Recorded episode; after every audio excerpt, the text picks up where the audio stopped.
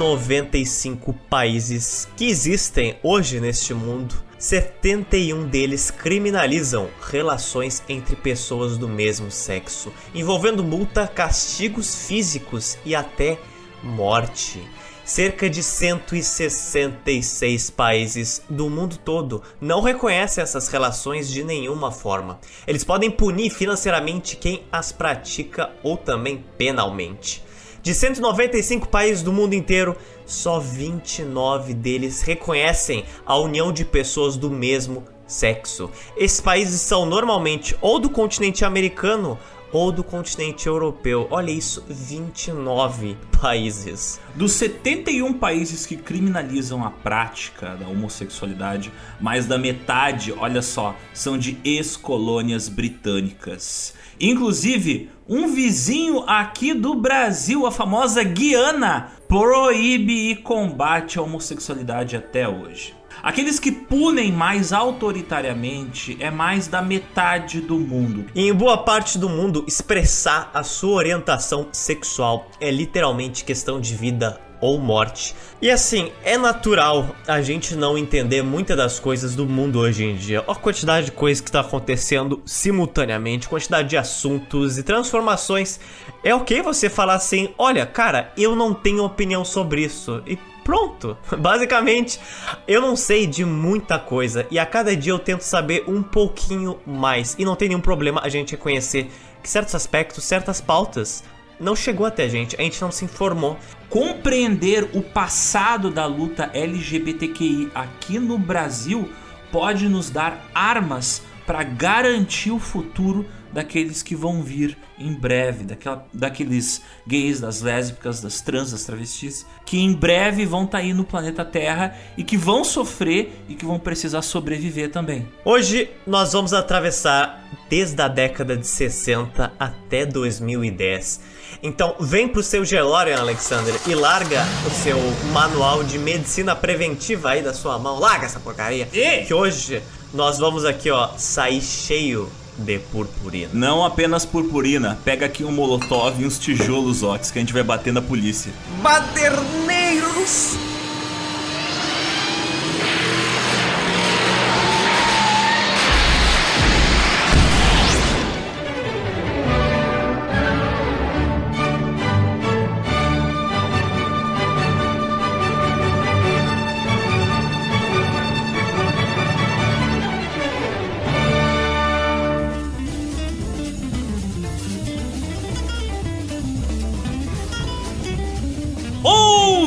Ouvintes, bem-vindos a mais uma edição do Geo Pizza, o podcast quinzenal de histórias políticas atuais e atemporais.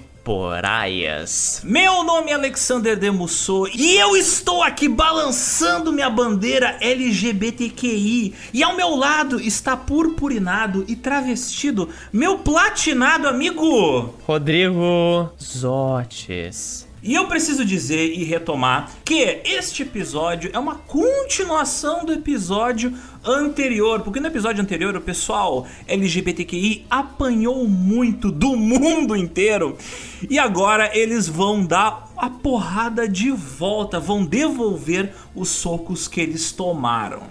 Retomando aqui alguns recadinhos importantes, as principais fontes de pesquisa para esse podcast foram os livros História do Movimento LGBT no Brasil, de James N. Green, Márcio Caetano, Marisa Fernandes e Renan Quinalha. E também o livro Devassos no Paraíso, a homossexualidade no Brasil da colônia, atualidade do João Silvério Trevisan. São livros que a gente recomenda muito que vocês aí façam seus corres para vocês adquirirem porque expandem muito a percepção de vocês sobre esses temas. Mas, Otis, estes livros não são baratos. E nós, aqui que construímos, fazemos a pizza que os ouvintes consomem quinzenalmente, nós temos custos, temos que pagar pelos ingredientes dessa geopizza tão cheia de desastre, sangue, mas também de esperança. Para ajudar a gente a fazer essas fornadas deliciosas, geopolíticas, históricas, você pode entrar no nosso PicPay e os links estão no nosso site e no nosso Instagram, assim como o nosso Pix que é geopizza com 3z, 3z, arroba gmail.com. E também temos o Patreon, se você está fora deste país. Agora chega de cybermendigagem e nós vamos sair a ruas Otis. Sabe pra quê? Hum. Pra pedir pelos meus direitos, porra. Seus, só os seus, os meus não Só- tem. Shut up, hétero! Ah, Vamos às ruas! Entendi, você vem só.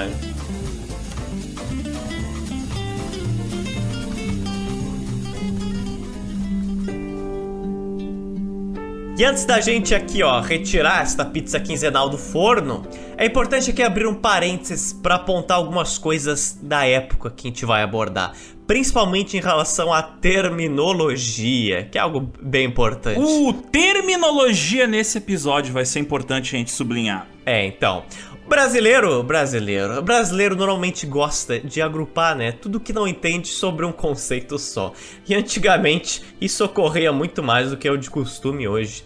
E nessas décadas que a gente vai cobrir, a palavra travesti era utilizado principalmente através de jornais, TVs, rádios para se referir a todos aqueles que redesignavam o seu sexo, seja através de cirurgia, de hormônios ou nenhum desses meios, até aqueles que se vestiam de mulher em situações específicas, mas identificavam-se como homens. Então vejam bem, hoje essa palavra tem sido, de certa forma, substituída por transexual, aquele que teve redesignação de sexo. Enquanto isso, aquele que se veste de mulher é reconhecido como travesti em alguns países de língua inglesa como crossdressers, embora no Brasil, na América Latina, muitos ainda buscam ressignificar a palavra travesti utilizando com o mesmo significado de transexual. Apesar de que na mídia gay eu vejo o pessoal muito utilizando o termo transexual e travesti de maneiras completamente diferentes para designar pessoas completamente diferentes. Exato. Transexual, a pessoa que está tendo uma redesignação de seu gênero,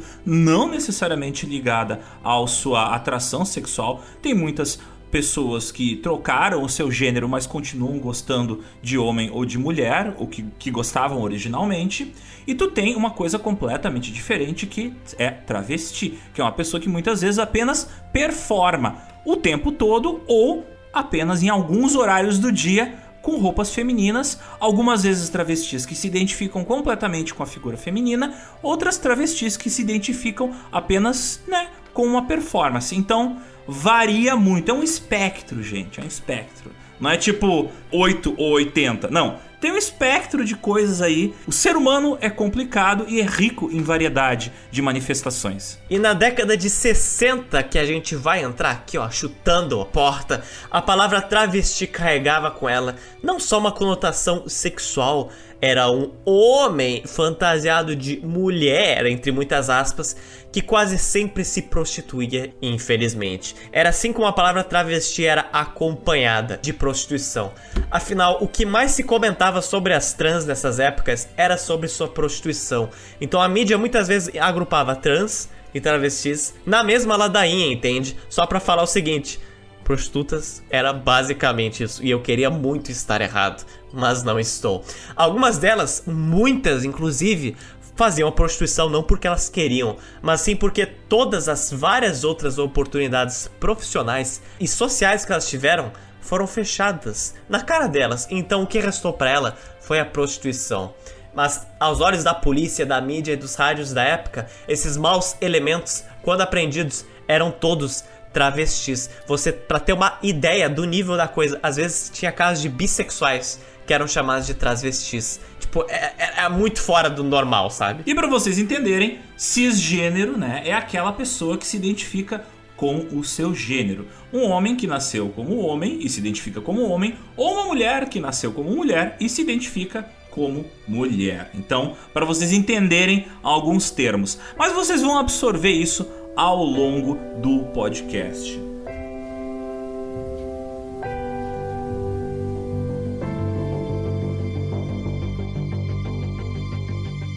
E a edição passada foi uma boa pitada de Brasil. No início do século XX, higienismo ocorre, tristeza ocorre e nada acontece. Foi a partir da década de 60 que os Estados Unidos e a América Latina passaram por fortíssimas mudanças culturais.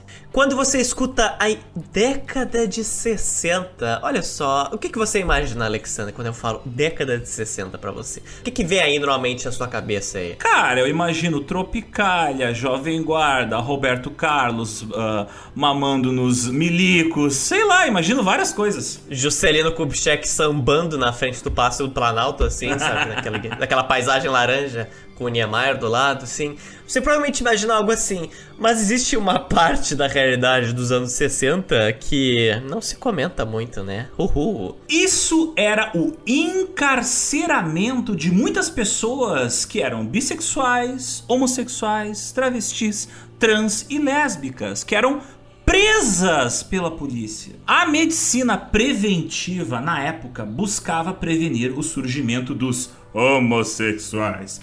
Prevenir. Prevenir.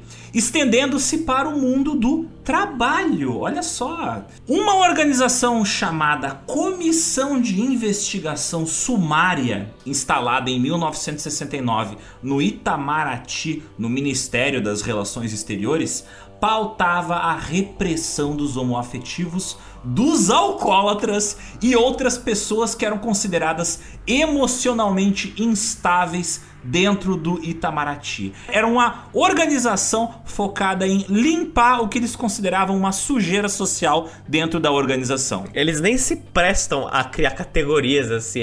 Bota todo mundo aí dentro, depois a gente vê o que que faz. Provavelmente foi, surgiu dessa forma. E os gays seriam as pessoas desequilibradas, que por motivos hormonais, sociais, tornavam-se pessoas aí desequilibradas, sentindo atração pelo mesmo sexo ou ainda mais grave. Oh meu Deus, veja que gravíssimo. Eles acreditam que são de outro sexo, Alexander. Oh my God. Após o AI-5 em 1969, o órgão que eu acabei de citar, Comissão de Investigação Sumária, formulou uma lista que culminou com a cassação de 44 funcionários. A maior história de expulsão de gente de dentro do Itamaraty sob acusação de afrontarem os valores do regime em suas condutas na vida privada. Ou seja, tipo, você não pode ter vida privada, porque isso tem a ver com o seu trabalho, tá ligado? Não existe separação em vida privada e trabalho. Você não pode existir. Não pode. Não pode existir. Sua vida privada não, não é aprovada pelo Estado. Não. Dentre 15 pedidos de exoneração de diplomatas, sete deles tinham como justificativa a prática de homossexualismo e a incontinência pública escandalosa. Outros 10 diplomatas suspeitos deveriam passar por exames médicos e psiquiátricos e, caso ficassem comprovadas as acusações, eles também seriam afastados. Como a gente pode ter alguma noçãozinha dos valores culturais que reverberavam aí nessa época, principalmente nas alas mais conservadoras? Ora, Zotes, a gente lê o que, que as alas conservadoras publicavam. Ó, A revista Militar Brasileira. Veja só que nome lindo. Olha. o que, que será que ela vai falar? Sobre o que, que será que essa O que, revista que é? será que ela vai falar? Fofocas dentro da, do quartel. Meu Deus. Por favor. Bem, a revista Militar Brasileira publicou em 1968 um artigo chamado Rumos para a Educação da Juventude Brasileira. Artigo no qual o general Moacir Araújo Lopes dizia que É inadmissível, realmente, a aceitação do homossexualismo, a vulgarização entre a mocidade do uso de entorpecentes e de anticoncepcionais, o enaltecimento do adultério, a aceitação pública da troca de esposas por uma noite e assim por diante. Uau, eu quase soltei uma risada agora no final. A troca de esposas por uma noite. Pra mim esse foi o melhor. cara, Eu acho que melhor. alguém, alguém aí que escreveu isso aí. Alguém é corno. Alguém aí é corno. Mas tudo bem. Opa, opa. Você vê só, né? Tudo isso culpa da influência de quem? Dos comunistas. É isso que eu acho fantástico, porque de alguma forma, assim, ó, já existia televisão nessa época já existia a rádio. Você podia saber o que estava acontecendo em Moscou, em Xangai, entendeu? Você podia ir para os países comunistas e ver como eles se portavam. E assim, os soviéticos não eram todos gays, Alexandre. Não sei se você sabe, mas gostaria aqui de talvez quebrar a expectativa de algumas pessoas. Mas os países que foram, entre aspas, comunistas, aí eles não trocavam de esposas por uma noite. Sinto muito. Que pena.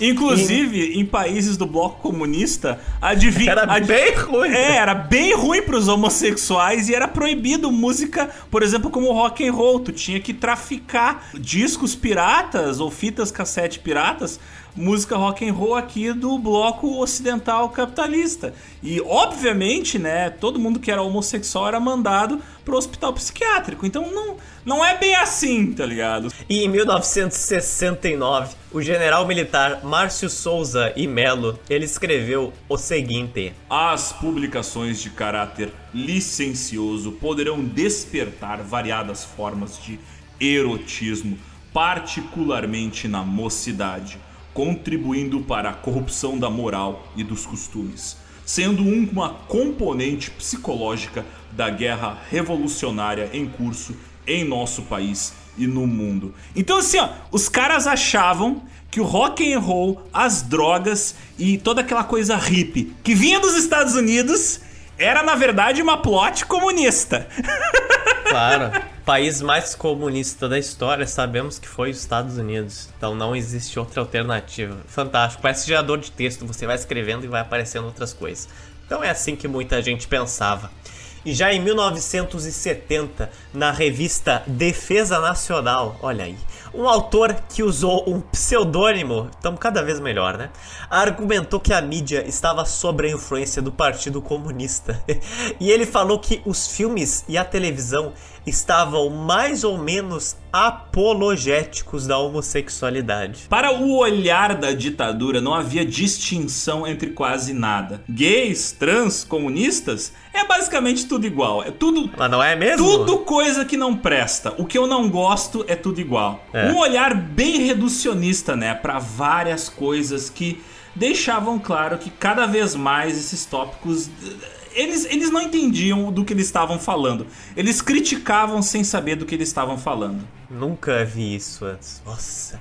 E esses grupos, se antes já eram aprendidos os LGBTQI, agora eles eram ainda mais encaminhados para manicômios que ficavam normalmente no Sudeste, como o manicômio de Juqueri, em São Paulo, e o manicômio de Barbacena, em Minas Gerais. Esse último manicômio, manicômio de Barbacena, em Minas Gerais, estima-se que em 1980 tinha 5 mil pacientes, nenhum deles com doenças contagiosas e cerca de 80% deles avaliados como sãos mentalmente. O manicômio de Barbacena foi conhecido como Hospital Colônia, que por si só já merece e vai ter, né, um episódio do GeoPizza só falando do quanto ele era tosco, mal organizado e abusivo com seus pacientes.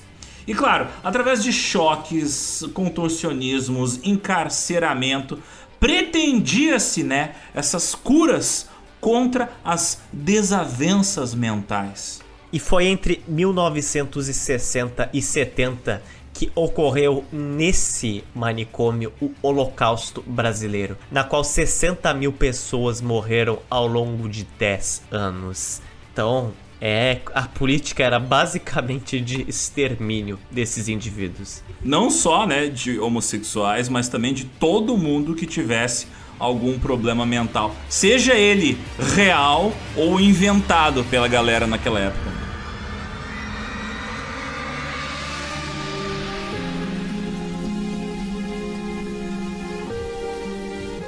E se você acha que o higienismo estava fora de controle na nossa edição passada, se prepare para o que vem a seguir.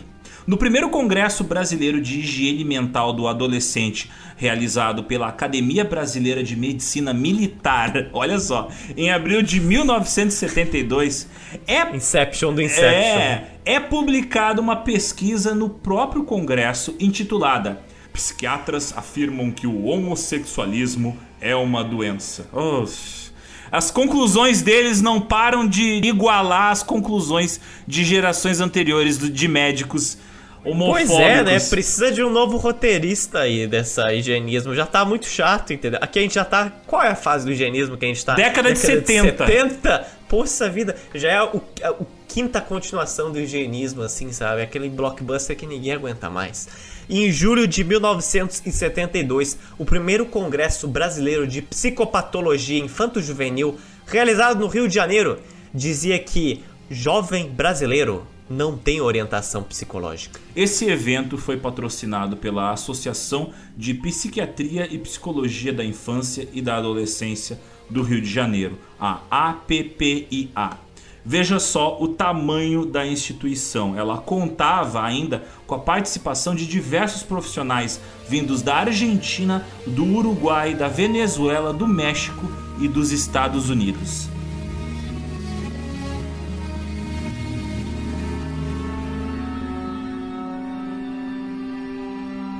O delegado Guido Fonseca, em São Paulo, responsável por uma pesquisa em criminologia envolvendo essas pessoas, na qual ele chamava de pervertidos, determinou então que todos os travestis e também os transexuais, né? Já que a pessoa falava travestis e ficava subentendido que era todo mundo. Todos aqueles que passavam por redesignação de gênero e além dos homossexuais deveriam ser levados à delegacia para que fossem fichados e tivessem sua foto tirada para que os juízes possam avaliar seu grau de periculosidade. Todas essas ações eram respaldadas por uma lei que a gente já comentou na nossa edição anterior. Ela ainda estava sendo utilizada. A Lei da Vadiagem de 1924. Entre dezembro de 76, 1976 e julho de 77, foram 460 trans detidas em São Paulo. Mas nos finais de semana, a partir de 1977 até 1980, Olha os números disso. Estima-se que em três anos, dados da própria polícia, da própria polícia, de que 300 a 500 delinquentes eram detidos por final de semana. Ou seja, caraca, a galera metia 500 trans no camburão por final de semana, de 77 a 80, de acordo com a polícia. Não eram só trans, eram todo mundo que eles identificavam como transgressores, tipo trans, gays, lésbicas, travestis, então. É, esse é o problema de como a gente comentou, às vezes os dados não são muito transparentes. E aí não tem como você fazer essa distinção. Pode ser que até tivesse um bissexual sabe, um cara hétero lá no meio, mas o cara era levemente afeminado, assim. Já ouviu falar de alguém assim, né? Ah. e aí metia no camburão, cara, então. Um cachorro maldito e sem vergonha que ficou muito famoso nessa época foi o delegado José Wilson Richetti e seus policiais que promoviam verdadeiros arrastões pelo centro de São Paulo. Isso resultava em detenções violentas justificadas por abaixo assinados de comerciantes e trabalhadores da região que não queriam que acontecesse prostituição naquele lugar e que nem houvesse circulação de casais homoafetivos. E é importante notar como muito desses espaços passaram a ser vinculados muito com prostituição, mesmo aqueles que, opa, não tinham nada a ver com prostituição. Ser transexual começou a ser associado com ser prostituta. E junto com isso, você tem doenças venéreas, você é um transmissor de doenças. Isso é a mesma, o mesmo discurso que era da época do Império, cara. É exatamente o mesmo como a gente narrou na edição passada. E mesmo que uma trans, como a gente até comentou, tivesse que encarar essa realidade, tivesse que se prostituir e às vezes vivessem vidas terríveis, às vezes com doenças sexualmente transmitíveis, nada justificava o fato dela ser abandonada pelo governo e até extremamente punida pelos policiais. Muitas eram extorquidas e algumas eram torturadas. Tinha casos onde algumas que tinham o cabelo raspado, outras acabavam apanhando com coronhadas com o cabo do revólver dos policiais. As transexuais normalmente pretas eram as que mais apanhavam da polícia, enquanto as brancas eram forçadas a fazer sexo com os PMs. Quer dizer, os PMs estupravam aquelas prostitutas, trans ou travestis que eles haviam prendido e agredido. Mal a galera tinha um espaço para comungar e se divertir, para beber uma cerveja com a sister, com os brother, para tentar namorar, e esses espaços pequenos e raros eram avacalhados pelos que deveriam defender a segurança do cidadão. Por causa que não era só a galera sendo presa na rua, era às vezes a galera sendo presa em barzinho, em boteco, sabe? Tipo, você tá lá na sua assim, e aí vem os PM doidos assim, quebrando os bagulho, e aí fica, nossa, desculpe existir. E o processo de limpeza e higienização era feito através de rondões, que eram basicamente arrastões, com uma própria delegacia criada para combater isso, a delegacia da vadiagem. Cara, eu acho tão fantástica a palavra vadiagem, sabe? Eu acho o bagulho tão blasé e tão antigo. E aí você vê aqui década de 70, quase 80, ainda sendo utilizado full power. E a delegacia da vadiagem aplicava o artigo 59 da Lei de Contravenções Penais, destinando um prédio específico da cidade de São Paulo para recolher só as trans e homoafetivos. Então, olha o quanto assustador é isso. Você tem um prédio só para prender a galera LGBTQI. Tipo, isso, isso parece uma página arrancada do livro 1984. Cara, que era tipo 300 a 500 por final de semana, então você realmente precisava de um prédio é. para botar essa galera, porque pelo amor de Deus. E ainda foi estabelecido formas de medir o corpo das trans, recolher as suas imagens para averiguação, a fim de determinar o quão perigosas elas podiam ser. Então era tudo na base do olho, cara. Então assim, era tudo na base do eu acho. Eu acho que você é gay, Zotes esteja preso e agora eu vou fazer uma ficha criminal sua. Agora eu vou ver aqui, pera aí, seu cabelo podia estar tá um pouco tá desbotado, não tá hidratado. Esteja preso e toma umas cacetadas. Nas palavras da polícia, todo esse pessoal LGBTQI, eles ofereciam um risco para a sociedade por causa que, né, eles podiam perverter e incentivar a juventude, além de propagar tais abomináveis práticas. Foi estabelecida uma associação direta entre aqueles que redesignavam seu sexo, transexuais, além dos travestis e também com a ideologia comunista.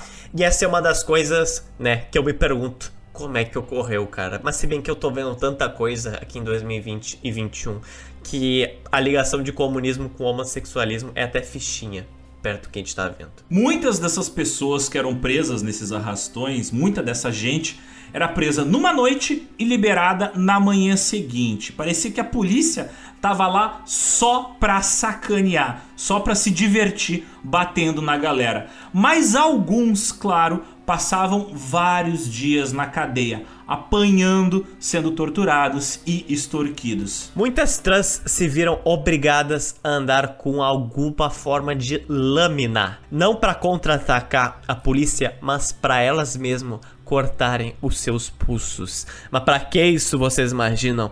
Porque assim a polícia não levava elas para cadeia, mas pro hospital para elas não morrerem.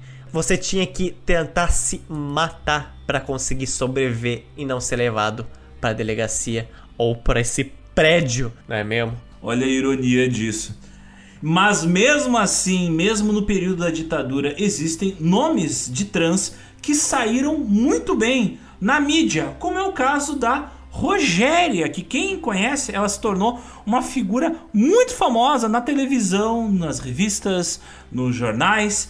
Ela ficou, ela era uma artista e, enfim. Mas por que ela ficou famosa? Bem, talvez fosse mais fácil para ela por causa que ela era branca, era rica, estava na mídia, então não apanhava da polícia na rua. Então, é, talvez, talvez por isso para ela fosse um pouco mais fácil não sofrer ou transfobia. Outras trans, como por exemplo a preta e também prostituta Veluma Brum, relatava que já foi obrigada a fazer oral nos policiais para não ser presa. Isso depois de apanhar de quatro deles que lhe batiam e davam choques. Depois, Veluma conheceu a estratégia mais comum entre as trans para se defender.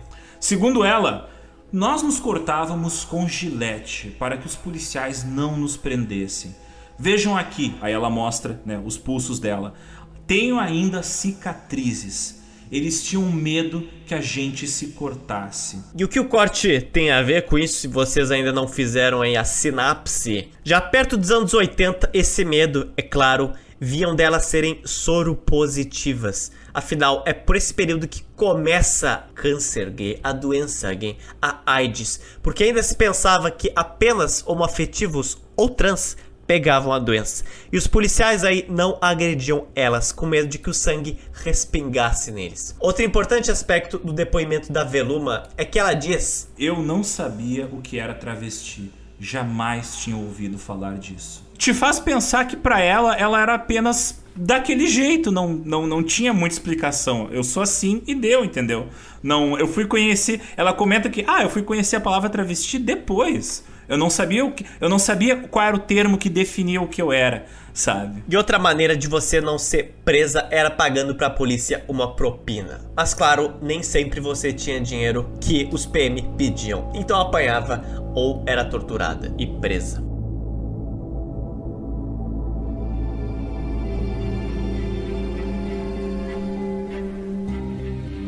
No período da ditadura, como nos relata o texto final da CNV, a Comissão Nacional da Verdade, outra forma de perseguir e tornar invisíveis trans e gays era a censura, que impedia que o tema fosse falado, comentado, discutido na televisão e em jornais e nas rádios. O jovem homossexual, a jovem trans ou travesti, a jovem lésbica não tinha como se informar sobre a sua sexualidade ou a sua identidade de gênero por causa que não haviam publicações que informavam sobre o que estava acontecendo com, com essa pessoa. Sabe, tipo, caralho, agora eu gosto de homem, o que, está acontecendo comigo? Uh, será que eu sou errado? Será que eu vou inferno? O, o, o que, que eu fiz de errado para merecer isso? Muita gente pensava assim, sabe? Então, era é, muita gente vivia no armário por medo, outros viviam no armário por incompreensão. Não existia informação disponível para você saber o que, que você era. Afinal, quanto menos aquelas pessoas se identificassem, melhor era, não é mesmo? E a representação na mídia de gays, trans ou travestis diminuíram drasticamente comparado ao período de antes da ditadura.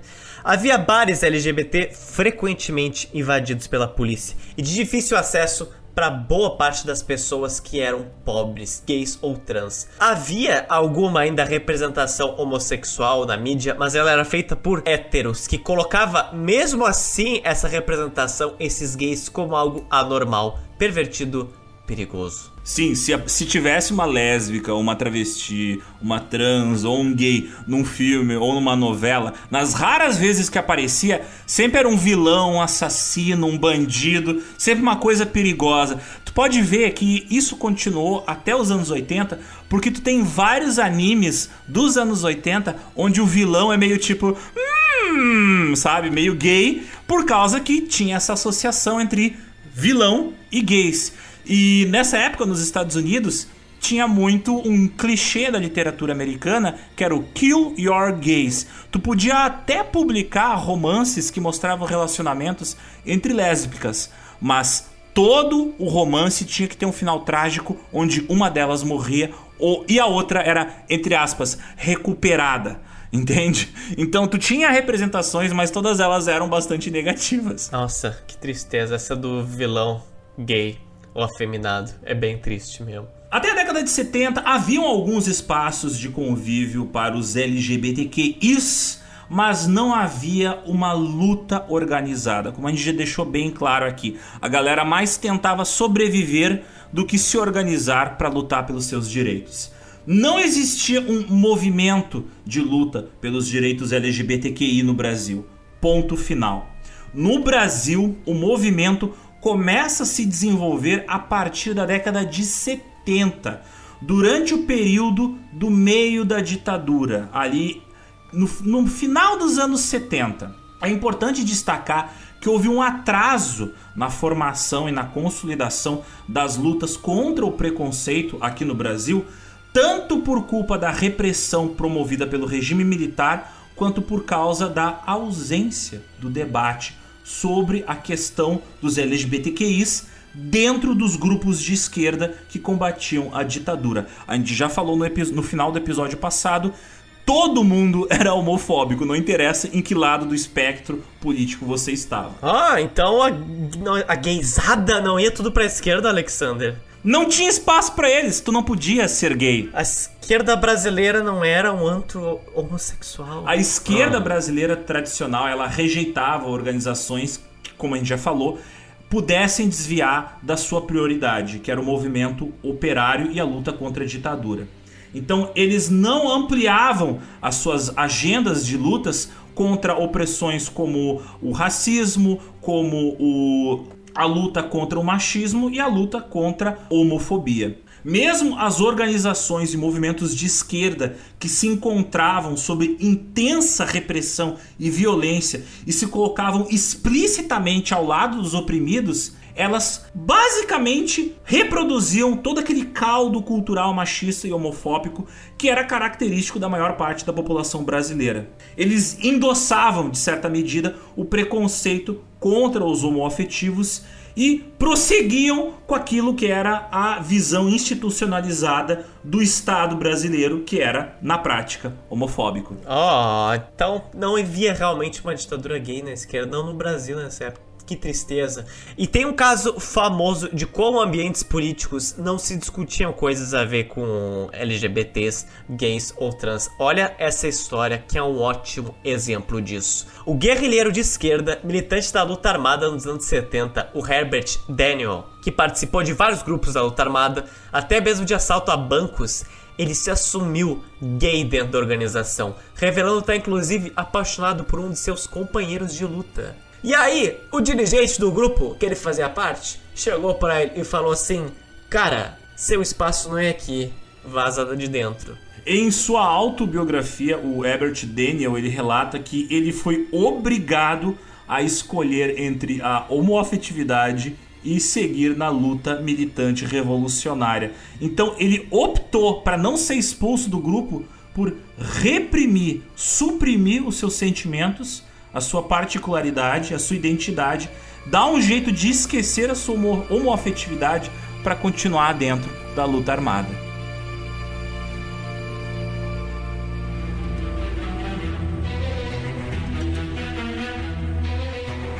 Mas Otis, eu te trago algumas boas notícias. Estou apreensivo. Como a gente sabe, sempre tem os revolucionários que são os revolucionários de verdade. Aqueles que são os revolucionários mais revolucionários que os revolucionários caretas. E um deles, um grande exemplo deles na nossa história, é o advogado carioca João Antônio Mascarenhas. Um belo dia, ele convidou o editor do jornal Gay Sunshine de São Francisco, dos Estados Unidos, para realizar uma conferência a favor dos direitos homoafetivos no Rio de Janeiro. O Mascarenhas foi lá e conseguiu fazer essa conferência. Ele foi responsável por produzir o primeiro ato político em favor dos direitos homoafetivos no Brasil em 1977. Mas o Mascarenhas ele iria além. Ele imaginava-se também dando a vida a um jornal que tratasse de temas LGBTQI.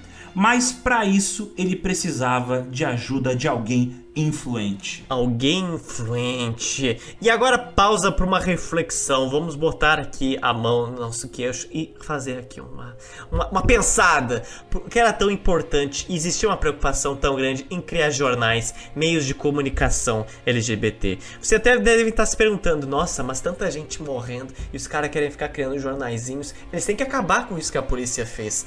Olha, existia um motivo muito simples para isso. Não era para fazer uma mídia, uma regulamentação da mídia gay. Era porque panfletos, revistas e jornais eram a única maneira em uma sociedade repressiva dessas para um jovem desse se informar como lidar com a sua identidade. Se não existem formas de você saber como é que funciona a sua identidade, se não existe um jornal, uma revista que te dá informações de como lidar com o fato de que você é lésbica, trans, gay, você vai achar que aquilo é um desvio, que aquilo é errado. Enquanto nos Estados Unidos movimentos sociais e civis já existiam aos montes defendendo os direitos LGBTQI, assim como organizações né, e partidos europeus, no Brasil a forma como essa galera encontrava de mostrar que existiam era através da mídia que era possível ser realizada. E qual era a forma de mídia que era possível ser realizada? Não tinha internet, tu não podia passar um programa na TV, fazer um filme é caro, então vamos fazer jornais e revistas. Foi por isso que em 1978 Mascarenhas ligou para um cara muito interessante. Alô, alô, alô. Que vocês talvez conheçam ele. Um cara chamado Agnaldo Silva. Um cara que é importante não só para o movimento LGBTQI, mas que provavelmente é importante para metade do conteúdo que você já consumiu em televisão aberta. Pois, que ele escreveu de importante aí na mídia, olha, algumas novelinhas bem pouquinho conhecidinhas, como por exemplo Laços de Sangue, Rock Santeiro, Senhora do Destino, Fina Estampa, só nomes picuchucos pequenos aí. Isso, isso são apenas alguns dos exemplos das Porque novelas. Senão ia ele... ser um podcast sobre esse cara, praticamente. É, não, ia ser um podcast só sobre a carreira desse cara. Esse cara fez muita pois. novela. E outro cara também que tava querendo há tempos aí criar um grupo gay, tava andando em círculos, era o escritor bem famoso e muito importante, João Silvério Trevisan. Ele se assumiu gay no Brasil na década de 70 e ele teve que fugir, fugir para Califórnia por causa disso, nos anos mais duros da ditadura. E lá na Califórnia, isso só deu um boost na carreira dele. Olha que fantástico então. Os militares fizeram muita coisa pela carreira do Trevisan, porque lá ele teve contato com a cultura gay americana dos anos 70. E aí ele voltou pro Brasil mais tarde cheio de influências, cara, super inspirado assim de replicar o que ele viu nos Estados Unidos, no Brasil. O Trevisan ele era ex-seminarista e depois que ele se assumiu gay durante o período da ditadura brasileira e se mudou para Califórnia, ele viu que bah, tá acontecendo um ativismo forte aqui na Califórnia, né? Ele pensou, pô, se pá eras eu me tornar uma pessoa que vai lutar pelos direitos dos gays brasileiros. E lá na Califórnia ele viu as paradas gays que começaram nos anos 70, os bares gays, os casais andando de mãos dadas na rua, a efervescência cultural das revistas e filmes LGBTQI que não parava de crescer nos Estados Unidos. E ele pensou: por que eu não importo isso para as terras tupiniquins. E o Mascarenhas, além dele convidar o Agnaldo Silva, o dramaturgo que escreveu mil e uma novelas brasileiras, responsável por 90% do PIB aí de muitas emissoras, ele também chamou o João Trevisan, esse aí, ex-californiano, além de outro cara pouquinho famoso, que é o Darcy Penteado, e outros intelectuais bem importantes na época. O Mascarenhas agrupou toda essa galera aí de vários cantos do Brasil e do mundo e falou assim: vamos fazer um jornal gay. Depois de soltar essa ideia de doido, óbvio, né? Que um bate-boca começou entre a galera reunida. Cada um dando uma ideia diferente, querendo fazer um jornal para todas as minorias, para as mulheres, e vários achando aquilo tudo uma loucura, né? Porque lembrando, a galera tava no meio da ditadura, o medo de morrer, né, tava batendo na porta. Era bem grande. Mas a coisa, ela foi se encaminhando e logo todos eles se deram conta que teriam que focar não só no que eles entendiam, como perceberam que atirar para todos os lados não iria atrair público. Não adiantava fazer um jornal falando de todas as minorias. Não, eles tinham que fazer um jornal focado para o público LGBTQI. E quando eles estavam nesse toró de ideias aí de qual seria o nome do jornal, eles proporam o nome Esquina. Porque na época, meio que esquina era o lugar onde você ia para paquerar outros caras. E durante o processo de tempestade de ideias, de toró de ideias, surge a ideia do logotipo ser um lampião. Olha só, para caracterizar, né, simbolizar algo que fica na esquina, a galera namorando de madrugada na esquina debaixo do lampião. Mas eles perceberam que lampião já tinha sido registrado como marca. Ah, oh, mas que desgraça. Então eles resolveram dar o nome de hum. Lampião da Esquina, por causa da luz do lampião da iluminação pública. Isso me lembra muito bem quando eu fui criar o usuário pro GeoPizza no Instagram, já tinha algum ser humano da Itália chamado GeoPizza e eu fiquei extremamente pé da vida. Aí eu criei o GeoPizza com 3Z, não é mesmo? E aí, esses dias, uma ouvinte me perguntou: Mas por que, que vocês são com 3Z? Aí eu, ah, porque já tem algum desgraçado que te pegou com 2Z. Aí eu mencionei o cara. E aí eu fui ver. E não tinha ninguém com aquele nome mais. Ela falou: Ué, não tem ninguém com esse nome.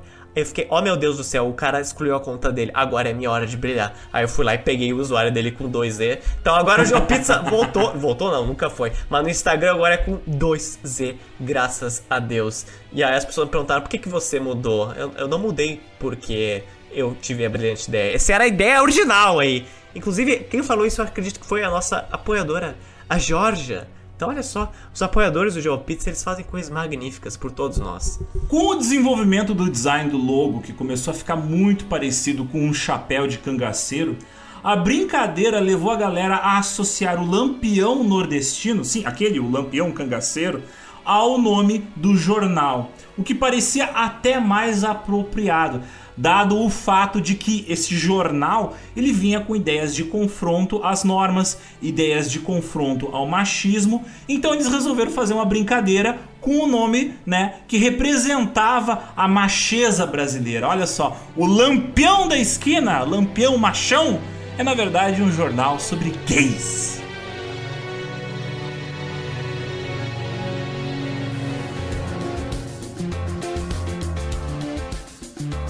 E para conseguir distribuir esse jornal, como é que faz agora, Alexandre? Já que isto é realmente permitido, você vai o que? Jogar ele ao vento e reza a Deus para que os gays peguem ele. Como é que você faz isso? Olha, para conseguir distribuir o jornal, que na época você tinha que ir até né, a banquinha e comprar, primeiro os caras do Lampião da esquina tiveram que ir até o galpão da distribuidora e convencer pessoalmente os jornaleiros a vender o jornal, que era uma novidade afrontosa para a época, principalmente para os jornaleiros, que era um grupo de comerciantes majoritariamente, né, do tipo italianozão, machão, clássico. E eles tiveram que explicar que não era um jornal de sacanagem, né?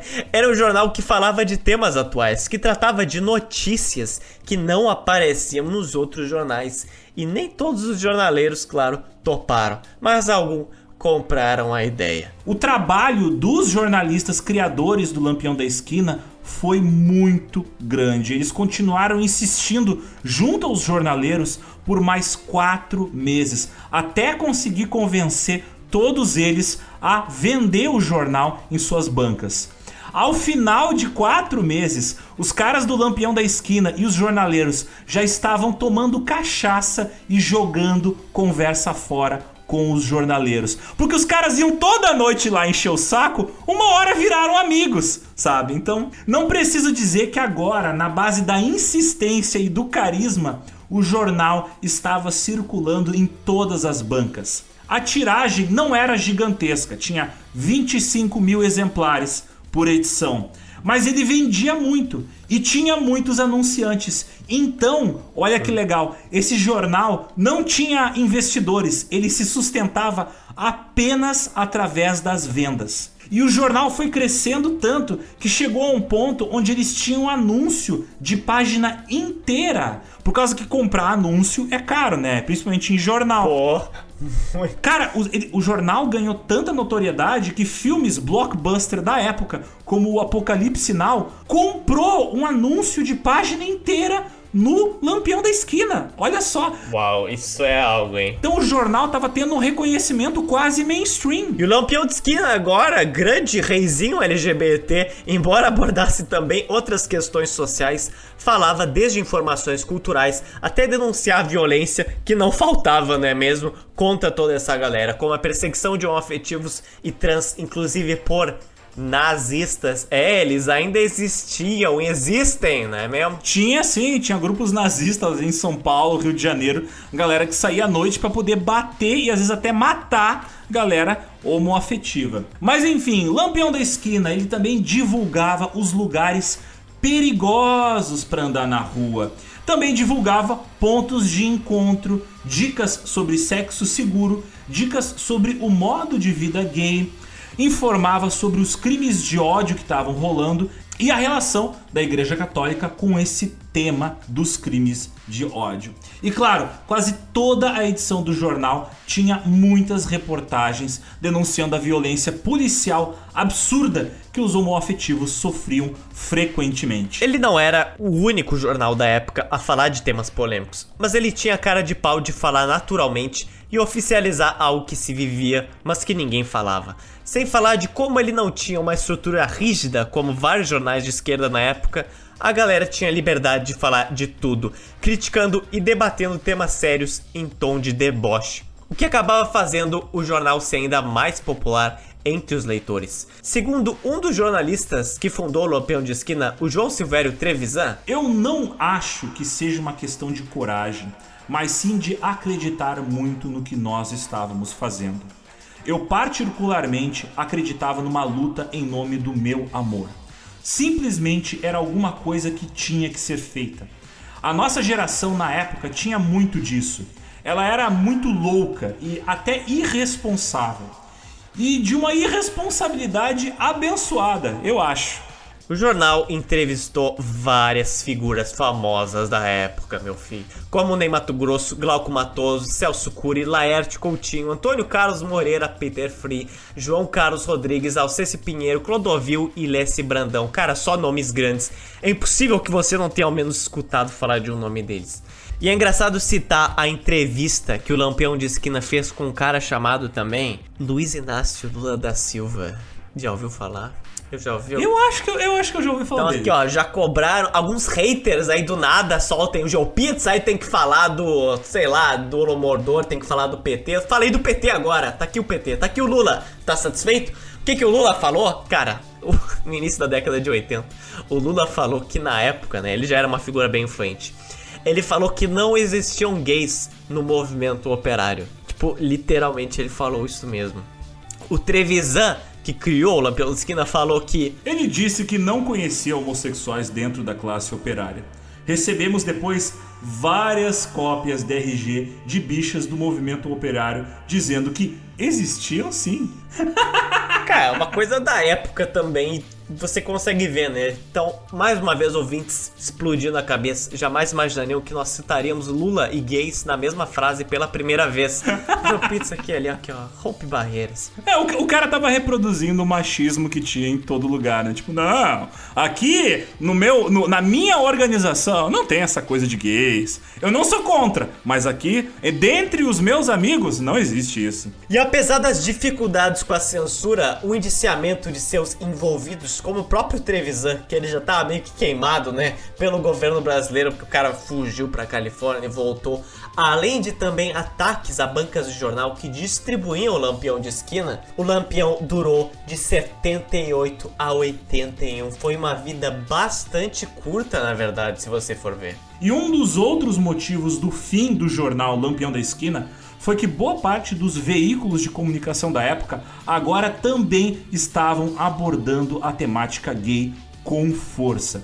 Para ter uma ideia, a partir do início da década de 80 que começou a acabar o tabu que existia com o uso da palavra lésbica. Antes não se falava disso em revistas e jornais de respeito. Antes, o termo usado para descrever lésbicas, quando se falava delas em jornais e revistas, você falava que ela era feminista. Olha só, sim, isso mesmo. Caraca, é, é problemático. Então, lésbica tinha mesma, mesmo significado que feminista.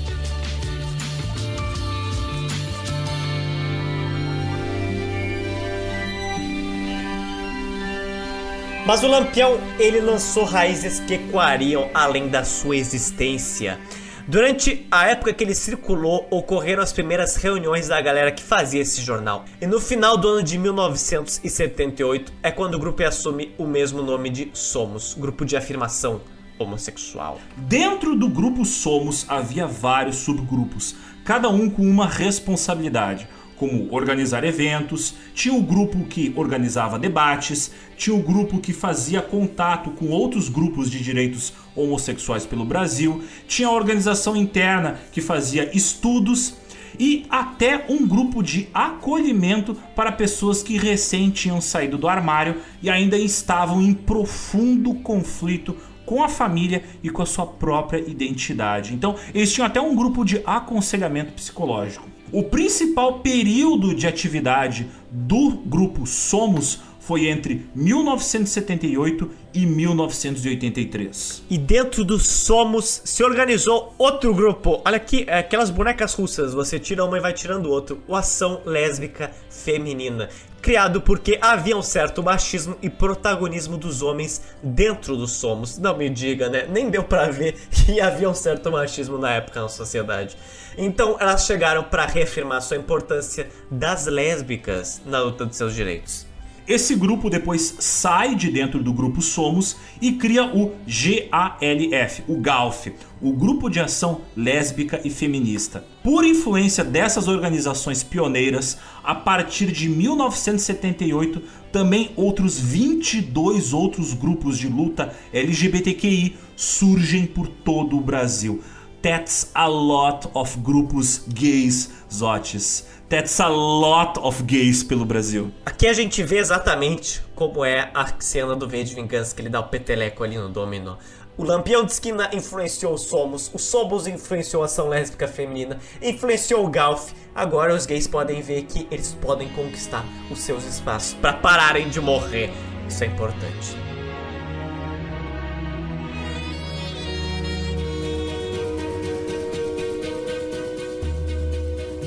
E a quantidade de jornais gays existindo te faz pensar que, uau, como a mídia era colorida na época, né? Olha, not really. Tinha, claro, muita perseguição cultural contra exatamente o meio específico gay.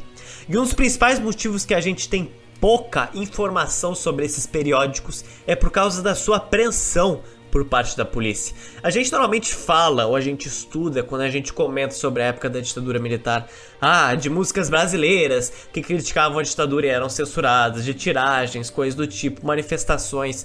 Mas é extremamente raro como a gente vê o próprio movimento gay dentro dos movimentos sociais, o quanto ele era especificamente perseguido, porque eles eram divulgadores do homossexualismo.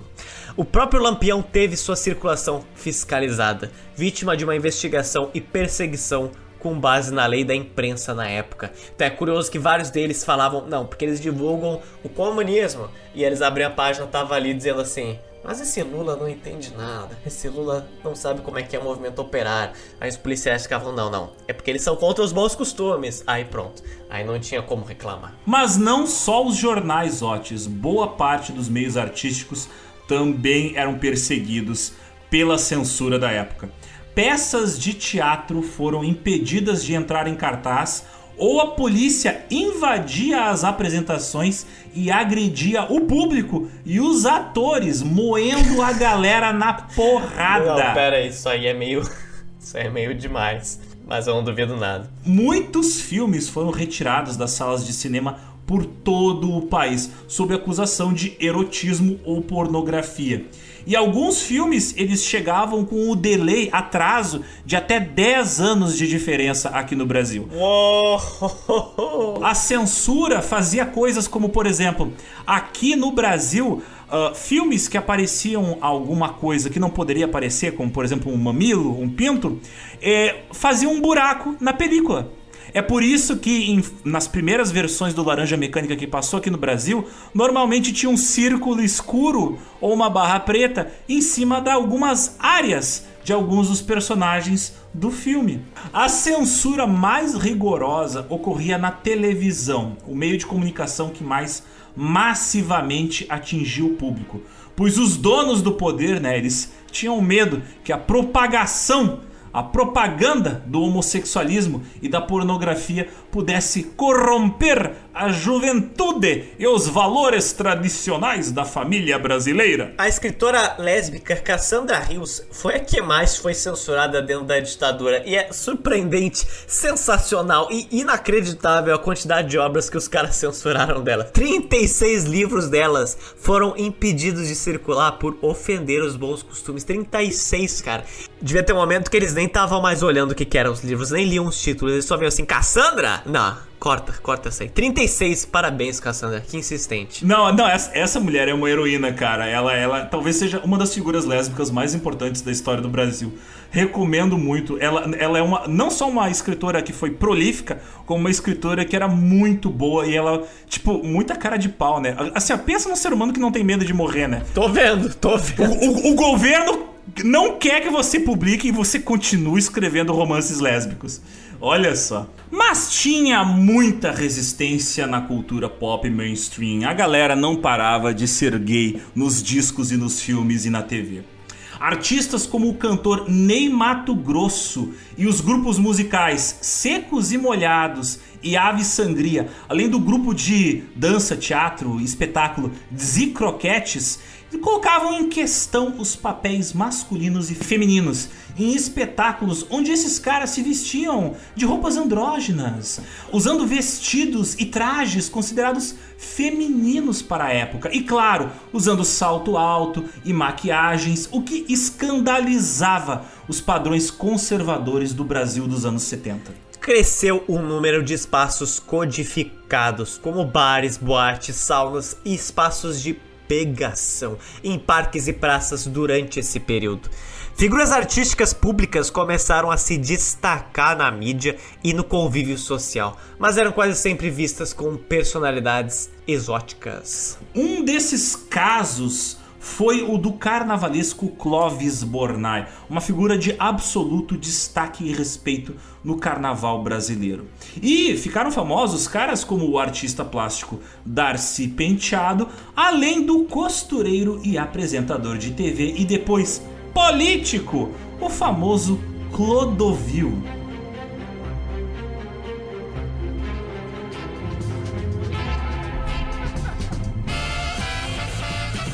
Mas para, para, para, para, para tudo, para tudo. Vamos dar uma pausa aqui no Brasil por enquanto, Alexander. Stop.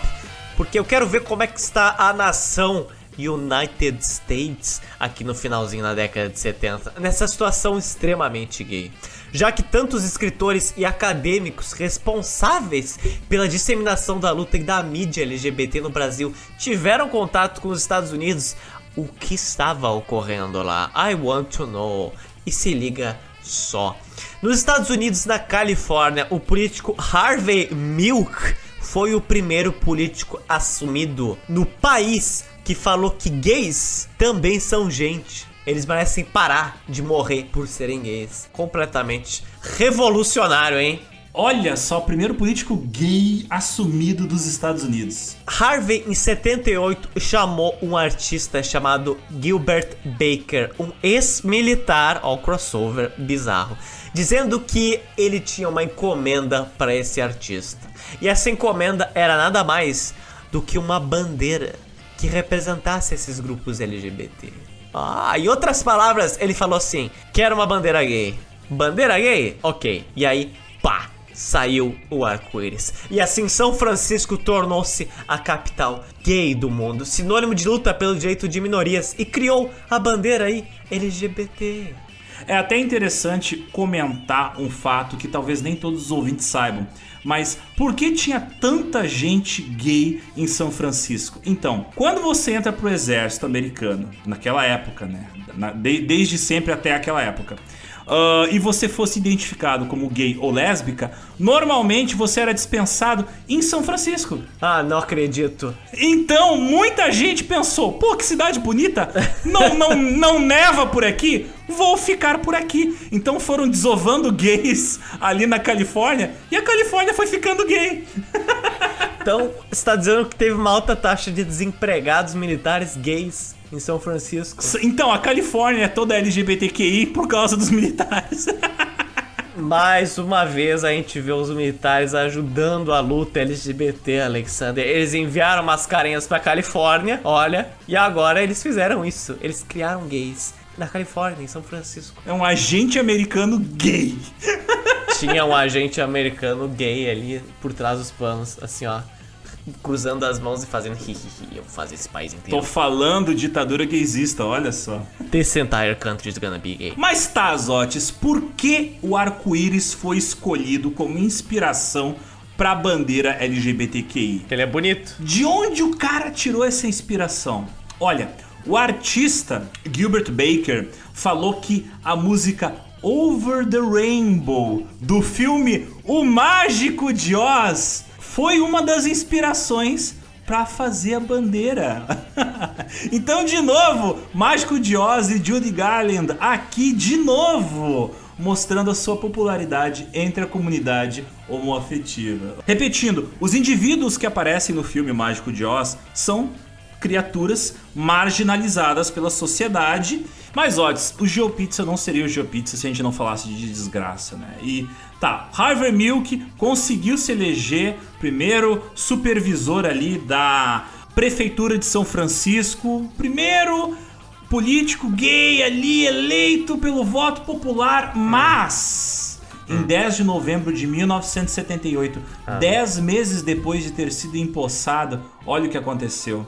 O Harvey Milk foi assassinado por outro supervisor que odiava ele por ele ser gay, um cara chamado Dan White. Então tu vê, né? Quando a gente conquista alguma coisinha, pum, é morto por alguém ah, que odeia não, a gente. cara. Só desgraça. Isso inclusive aparece no filme Milk, né? Onde o Champagne interpreta o Harvey Milk. Recomendo muito, baita filme.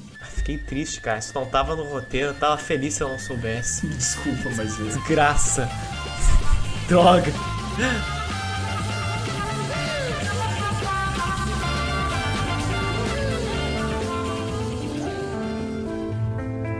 Mas eu já tô aqui satisfeito com os Estados Unidos, Alexander. Já podemos voltar pro nosso Pindorama. E foi na terra Brasilis que o grupo Somos, que a gente comentou, que já surgiu aí formado por integrantes do Lampião, abriu espaço para o protagonismo LGBTQI. E lá estavam eles, cortando a homofobia com facões, como quem corta bambus nas selvas tropicais. E um ano depois da fundação do Somos, o primeiro debate público ocorreu na USP, no Centro Acadêmico de Ciências Sociais. E lá foi um enorme bate-boca massacrante, onde todos os preconceitos da própria esquerda foram expostos e desvelados. Embora o regime militar fosse contrário às manifestações de homoafetivos na imprensa e na política, a maioria dos grupos de esquerda também não aceitava a luta dessas minorias influenciados pela ideologia comunista que considerava a homossexualidade como um vício da burguesia. Eu adoro isso, eu adoro isso. Não, os partidos de esquerda diziam que ser gay era coisa da burguesia, os partidos de extrema direita e de direita diziam, não, ser gay é ser comunista. Olha só, que horror. Quem será esse filho? De quem será esse filho? De quem é essa criança? É de São Francisco, é da Califórnia. É de São Francisco. Dizendo, não é de nenhum deles. É dos militares de São Francisco. E, inclusive, o grupo Somos, que estava presente ali nesse debate público que estava ocorrendo no Centro Acadêmico das Ciências Sociais da USP, ele foi acusado de dividir o movimento operário, de tentar criar um racha no movimento operário. E foi nesse encontro que ele mesmo, o João Trevisan, aquele nosso amigo que fugiu da Califórnia Herói. e voltou, voltou para o Brasil para trazer ideias que tornassem esse país um pouco mais colorido. Homossexual. o João Trevisan estava no meio desse debate e ele viu no meio do público um cara que ele sabia que era gay, mas estava se fingindo de hétero, né? Naquela situação. Então o João Trevisan pensou: eu não vou aceitar desaforo desse hipócrita. Então o João Trevisan ele se levantou em cima de uma cadeira e gritou pro público: Eu não vim aqui converter ninguém. Eu vim resolver um problema que é nosso. Se houver homossexuais, homens e mulheres aqui no público, por favor, se manifestem das 300 pessoas reunidas ali, aos poucos eles começaram a debater e denunciar casos de homofobia que sofreram ou que testemunharam, seja em sala de aula, nos livros, ou na rua, ou na sua vida pessoal. E aí, de fato, cara, a coisa se tornou um debate público com algum nível de respeito e decoro, e no final do debate, a mesa dos debatedores se encheu de gente querendo integrar o grupo Somos. E nesse mesmo ano, em 1979, foi realizado no Rio de Janeiro o primeiro encontro da comunidade LGBT militante. na qual se discutiu a necessidade da inclusão do respeito à opção sexual na Constituição Federal. Foi debatida ainda a urgência em se desencadear uma campanha para que a chamada homossexualidade deixasse de ser vista como, claro, uma doença, já que ela estava sendo vista até agora pela OMS e por vários países, inclusive, inclusive pelo Brasil. O encontro que ocorreu também no ano seguinte em São Paulo e em outras capitais do Brasil sucessivamente.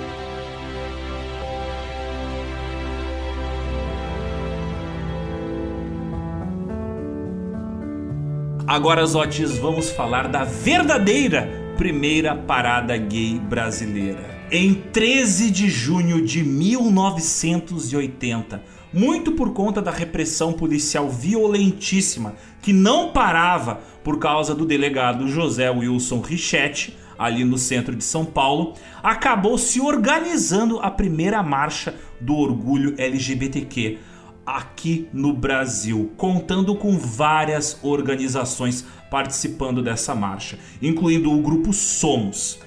Partindo da frente do Teatro Municipal, cerca de 500 pessoas do movimento negro, do movimento feminista e de movimentos LGBT marcharam pelo centro de São Paulo, com faixas protestando contra a violência policial reivindicando o fim dos achaques dos policiais. As fotos mostram que quem abriu a passeata foram grupos de lésbicas, como a Ação Lésbica Feminista, que foram na frente, de braços dados, formando uma barreira com todo mundo atrás, caminhando até o Largo do Aroche, que é uma praça tradicional no centro de São Paulo, próximo da estação República do metrô. A galera na rua gritava slogans contra o machismo, contra a homofobia e gritava para os prédios em volta para as pessoas participarem.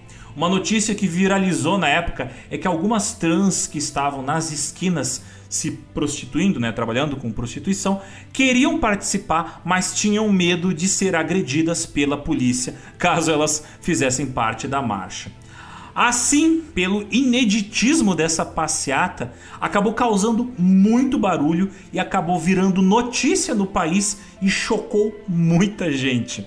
Essa foi a verdadeira primeira parada gay da história do Brasil.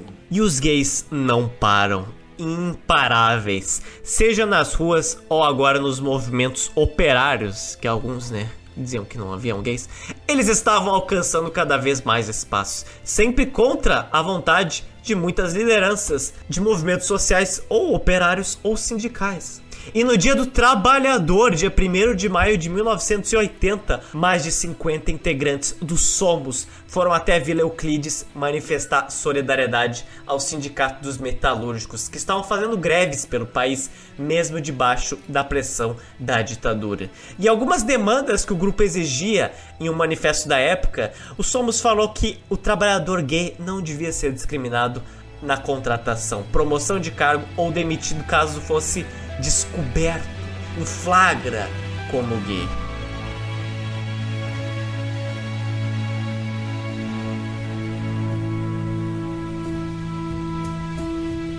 E as lésbicas, Otis? Não é possível que esse podcast não fale de lésbicas. Cadê o espaço delas, hein? Cadê? As lésbicas sempre tiveram muito menos espaços de convívio, até porque os espaços de protagonismo masculino sempre se refletiam muito no mundo LGBTQI. Os homens já tinham vários lugares que eles podiam frequentar, bares, uh, os bailes que a gente já citou, mas as mulheres tinham poucos lugares de convívio e namoro. E um lugar que a gente já citou aqui antes volta a ter protagonismo na nossa pauta: o Ferros Bar, no centro de São Paulo, próximo a 9 de julho. Era um bar e ponto de encontro lésbico da década de 60 até os anos 90. Era um tradicional ponto de encontro de lésbicas. Assim como nos Estados Unidos, né? Repetia-se aqui, as incursões policiais eram recorrentes e as frequentadoras eram frequentemente expulsas do bar, mas sempre voltavam lá para tomar uma cerveja e namorar e ocupar aquele espaço que meio que já era delas. E foi no próprio Ferros Bar que em 1981 surgiu o grupo Ação Lésbica Feminina, chamado de GALF. E para divulgar esse movimento, as ativistas produziram um panfleto chamado como Xana com Xana. Como o nome diz, óbvio, era voltado exclusivamente para o público homoafetivo feminino. E as gurias vendiam esse jornal, Xana com Xana, lá no Ferros Bar. Que o Xana com Xana teve a venda proibida pelo próprio dono do bar, que ao mesmo tempo ele dava ali uma fechadela nos olhos dele para quem, por exemplo, vendia drogas lá dentro. Então, assim, de boas aí comercializar suas droguitas, mas Xana com Xana, oh não, jamais. E embora o Xana com Xana fosse comercializado em muitas esquinas também, perto do Ferro Bar, curiosamente, curiosamente, o policiamento era sempre feito por aquelas esquinas onde ele era distribuído, impedindo a circulação do panfleto, dando inclusive voz de prisão para algumas daquelas mulheres. O Xana com Xana era um jornal mais ou menos um pouco mais pobre do que o Lampião, assim. Tanto em conteúdo quanto na qualidade da impressão. Por causa que tinha menos financiadores por trás desse jornal. Era uma revista em formato de fanzine, para quem conhece fanzine, né? Aquela folha A4 dobrada era um jornal que era datilografado e depois xerocado, grampeado e aí vendido, distribuído. Você inclusive podia mandar uma carta para o pessoal do Xana com Xana e pagar uma taxinha para receber a revista em casa, na forma de assinatura. O periódico divulgava o trabalho de organizações de lésbica, de poesias, de informes, de maternidade lésbica, entrevistas com políticos, cartas, notícias nacionais e internacionais, reflexões sobre o papel da mulher lésbica e sobre o feminismo e também anúncios de aula de capoeira, além de outras artes marciais, defesas pessoais para as mulheres se defenderem. Aí sim, meu amigo. Infelizmente, apesar de ser tão historicamente importante, tem muito pouco material online contando a história tão importante desse jornal que foi fundamental para a luta lésbica aqui no Brasil. E poucos sabem é que no dia 19 de agosto de 1983, uma revolta considerada por alguns semelhante a Stonewall ocorreu em São Paulo, no Brasil. E esse foi o levante do Ferros Bar. Resistindo a expulsões violentas e ocupando o local, no dia 19 de agosto de 1983, as militantes resolveram dar um basta na discriminação com a presença de outros grupos LGBTQI, feministas e até algumas figuras políticas, elas leram um manifesto contra a repressão e pelos direitos das mulheres lésbicas. Segundo Miriam Martinho, na publicação Quando o Preconceito Fecha as Portas, Lute para Abri-las, a Folha de São Paulo inclusive fez uma reportagem até inesperada pintando o evento como algo positivo, algo que destoava muito do tom em geral, né, da época, que era fortemente preconceituoso dentro da mídia quando se referia aos LGBTQIs. O levante no Ferros Bar resultou em um pedido de desculpas e a liberação da venda do Xana com Xana. O levante do Ferros Bar foi um marco histórico da primeira manifestação lésbica brasileira, incentivando outros grupos LGBTQI e organizações feministas a reafirmar sua existência e sua dignidade. O dia que marca o evento, dia 19 de agosto, é também considerado o dia da visibilidade lésbica. Marquem esse nome, visibilidade, porque as mulheres lésbicas, né, elas ficaram muito apagadas. Muitas vezes nos materiais que falam sobre a história do movimento LGBTQI aqui no Brasil. Apenas homens. É, tem destaque muito masculino. Então a gente tem que pontuar que as mulheres também, elas não só eram a linha de frente lá na primeira parada gay, né, que aconteceu no Brasil, mas também estavam aqui quebrando pau no Ferros Bar. E uma das histórias muito curiosas que inclusive deu voz nesse levante do Ferros Bar foi de uma ativista paulista chamada Roseli Roth. Ela mesma criou grupos lésbicos como SOS Mulher e o Lésbico Feminista, considerado hoje uma das principais figuras do movimento, principalmente depois que ela acabou se suicidando em 1990 por causa de crises de depressões e profissionais, também muito ligado a como alguns intelectuais, entre algumas aspas, viam e criticavam a orientação sexual dela, que era lésbica.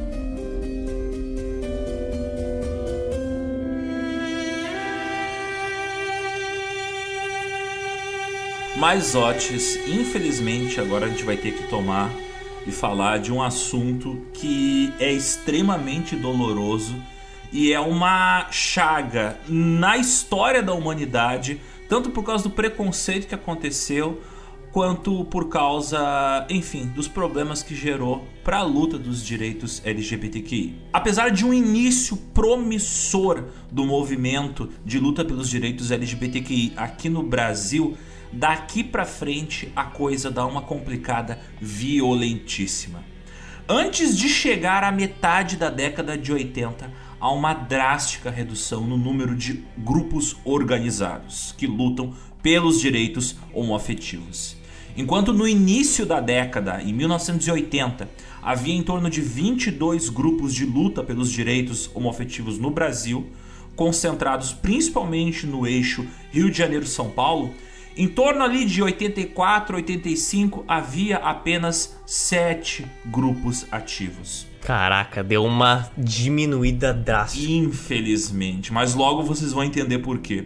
E também, a gente já comentou antes, o Lampião da Esquina deixou de ser publicado em 1981 e o grupo Somos, ele se dissolveu em 1983. Mas qual é o motivo? Os ouvintes estão arrancando seus cabelos, eles estão impacientes. Esse Geopizza ele dá muitas voltas, ele é muito prolixo. O que ocorreu nesse meio que levou essa decadência? Inclusive, final da ditadura brasileira é quase um paradoxo. A ditadura acaba e aí os meios de resistência também acabam. Um dos principais problemas que atrapalhou e levou essa diminuição de grupos LGBT foi a explosão da epidemia do vírus do HIV, que no início afetou claro, todo mundo ouviu isso. Muito mais forças os gays, os homens bissexuais também e as trans. Nas capas dos jornais no Brasil e no mundo inteiro você via descaradamente estampadas manchetes como a praga do câncer gay, literalmente escrito isto. Apesar de já estar circulando pelo planeta Terra desde o início do século 20, vindo das matas do Congo, onde o pessoal comia macaco, né, enquanto minerava ouro, e foi levado para Haiti pelos Estados Unidos, foi no final dos anos 70 que o HIV e a AIDS foram identificados pelos cientistas. Segundo reportagens da época, em 78, médicos americanos identificaram quatro casos nos Estados Unidos. Em 79, esse número já subiu para 9 e em 1982 já eram mais de 700 casos. Depois disso, foi considerada uma epidemia. Ela se espalhou pelo Canadá, Europa, África e América do Sul. Como a grande maioria dos primeiros doentes identificados eram gays, a mídia caiu de pau em cima da galera e a doença começou a ser associada diretamente não só aos gays, mas todos os LGBTQIs. Apesar de que médicos e pesquisadores, né, rapidamente eles perceberam que a doença ela não tinha nada a ver com homoafetivos, mas sim a transmissão dela era relacionada com a contaminação através do contato sexual e sangue contaminado. Até porque muita gente no início logo se, logo se deu conta: opa, tem gente que faz muita transfusão de sangue, né? Os hemofílicos, e pegou essa, esse HIV. Então não é só o sexo, também é a contaminação através do sangue. Uh, tem muitos héteros pegando essa doença, então não é só os gays. Então foi um azar inicial e acabou se estendendo por toda a epidemia, né? Manchando a comunidade gay com esse estigma que não tem nada a ver, tá ligado? E o fato do principal movimento de luta pelos direitos LGBTQI, o movimento americano lá nos Estados Unidos, estava sendo enterrado debaixo da onda conservadora do governo Reagan, isso também ajudou a esfriar os movimentos aqui no Brasil. Infelizmente, a gente gosta de desassociar aqui nosso próprio mundo latino-americano, mas infelizmente o que pesa ou deixa de pesar nos Estados Unidos também gera consequências aqui. Mas os gays brasileiros foram os responsáveis pelas primeiras mobilizações contra a epidemia no mundo inteiro. E também no Brasil, tanto no âmbito da assistência solidária à comunidade, quanto na formulação de demandas para o poder público como campanhas de conscientização do uso de preservativos e campanhas pedindo um estímulo à pesquisa de medicamentos para o tratamento da AIDS. Então era basicamente um cenário assim, não sei se vocês já vivenciaram, mas o governo estava pouco se importando com a epidemia que estava acontecendo assim, e as pessoas ficaram, uau, eu quero parar de morrer, por favor, o governo faça alguma coisa, né? Situações muito curiosas que geralmente não se repetem na história da humanidade. Tem uma frase famosa da época do governo Reagan de um ativista que lutava pelo direito à vida, né? E tem uma, é uma camiseta preta com os dizeres em branco dizendo: Se eu morrer de AIDS, jogue o meu cadáver nas escadas do Congresso ou na frente da Casa Branca, uma coisa assim. Aquilo me marcou muito a primeira vez que eu vi. E essa foi uma das várias camisetas que os ativistas americanos faziam, porque nos Estados Unidos estava acontecendo uma forte luta a favor da pesquisa médica e contra o conservadorismo que impedia essa pesquisa médica. Com o estigma de serem vetores do vírus da AIDS, o movimento pela libertação sexual se esvaziou e muitos grupos passaram a atuar em projetos de combate à doença.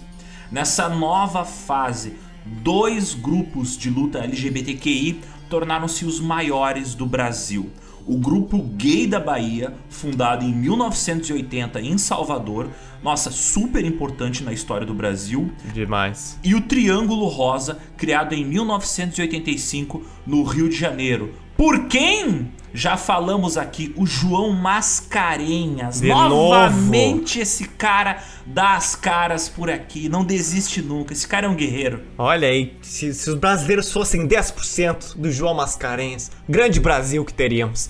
E a partir de agora, infelizmente, todas as outras organizações que surgiram pelo Brasil já nas épocas de 60 e 70 acabaram enfraquecidas e pulverizadas. Diante do crescimento dos casos de doença e da demora da resposta do governo e da saúde pública, olha que coisa única, os militantes homoafetivos viram-se eles mesmos responsáveis pelas primeiras mobilizações contra a epidemia. Então eles ficaram, uau, a gente vai ter que lutar pela nossa própria vida.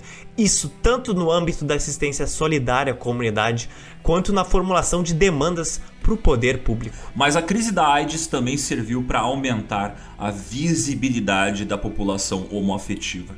Debater mais a sexualidade no âmbito público, com grupos e eventos passando a receber verbas estatais e de agências internacionais para atuar no combate à epidemia, seja dinheiro vindo da Europa ou dos Estados Unidos. E esse financiamento deu uma baita ajuda às organizações LGBTQI que tinham sobrado por aqui no Brasil, para que seus membros tivessem acesso à estrutura e profissionalização. E é nesse momento que no Brasil a população começa a ser mais exposta na mídia, também há uma introdução de contraceptivos, sim, anos 80, minha gente.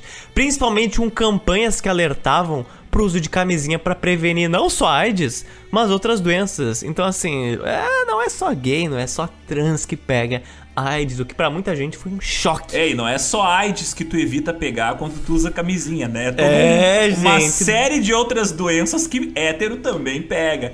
Por isso que se chama doenças, né? Sexualmente transmitíveis. Mais de uma.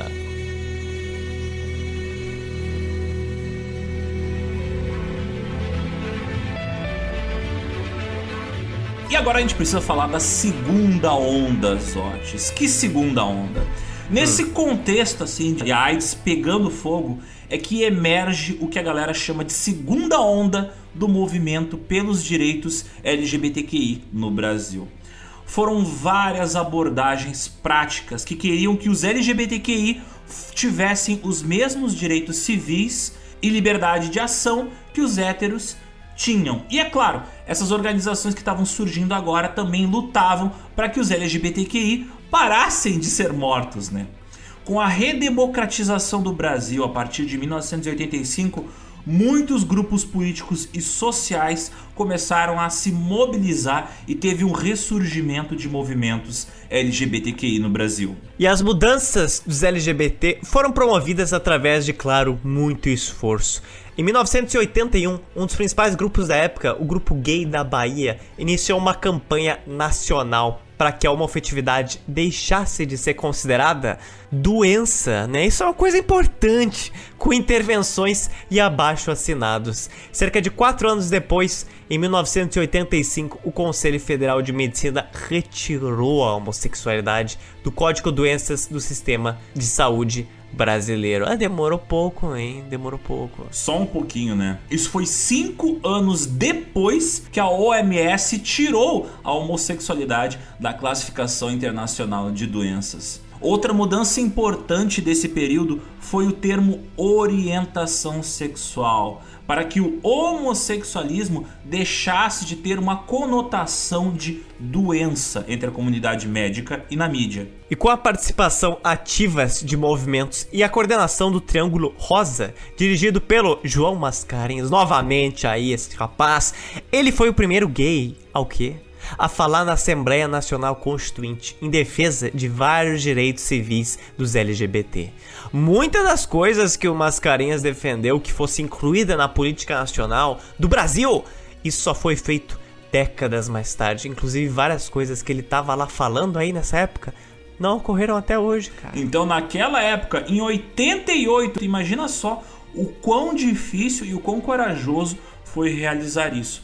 Toda vez que esse assunto entrava em pauta, o tom de voz da Assembleia subia e os debates descambavam para insultos pessoais. Claro, né? O pessoal queria silenciar o cara que estava chegando com uma ideia que era muito revolucionária para aquela época, para aquela sociedade machista, né? Eu não estranho que isso tivesse acontecido, infelizmente. Mas se liga factualmente o quanto houve resistência a isso.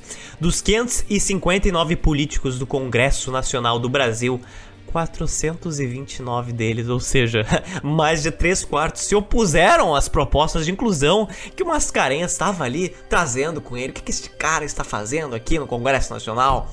E as conquistas legais que ele propunha e também que o movimento LGBTQI propunham vieram bem mais tarde do que aquelas que chegaram para indígenas e também quilombolas.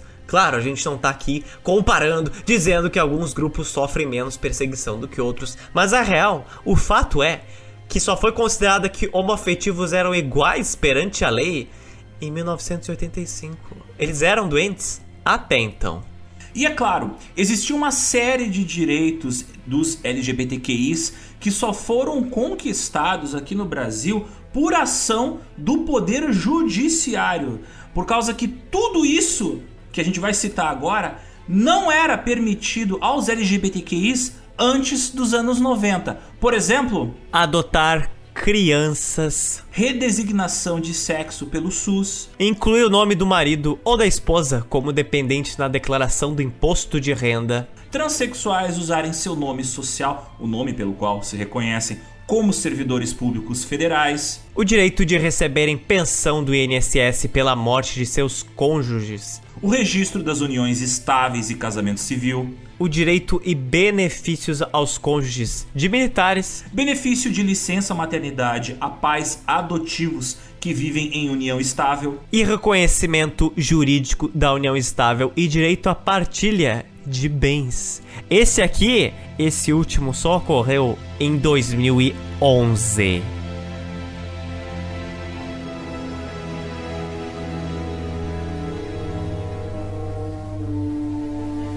E nesse contexto onde muitos homoafetivos e trans estavam à mercê do seu próprio destino e das suas próprias vidas, uma figura importantíssima que deu voz ao meio trans em torno da década de 80 e 90, cara, foi a sensacional e única Brenda Lee. Mas isso foi uma história que, embora fosse muito louvável e é muito bonita, acabou não tendo um desfecho tão bonito assim.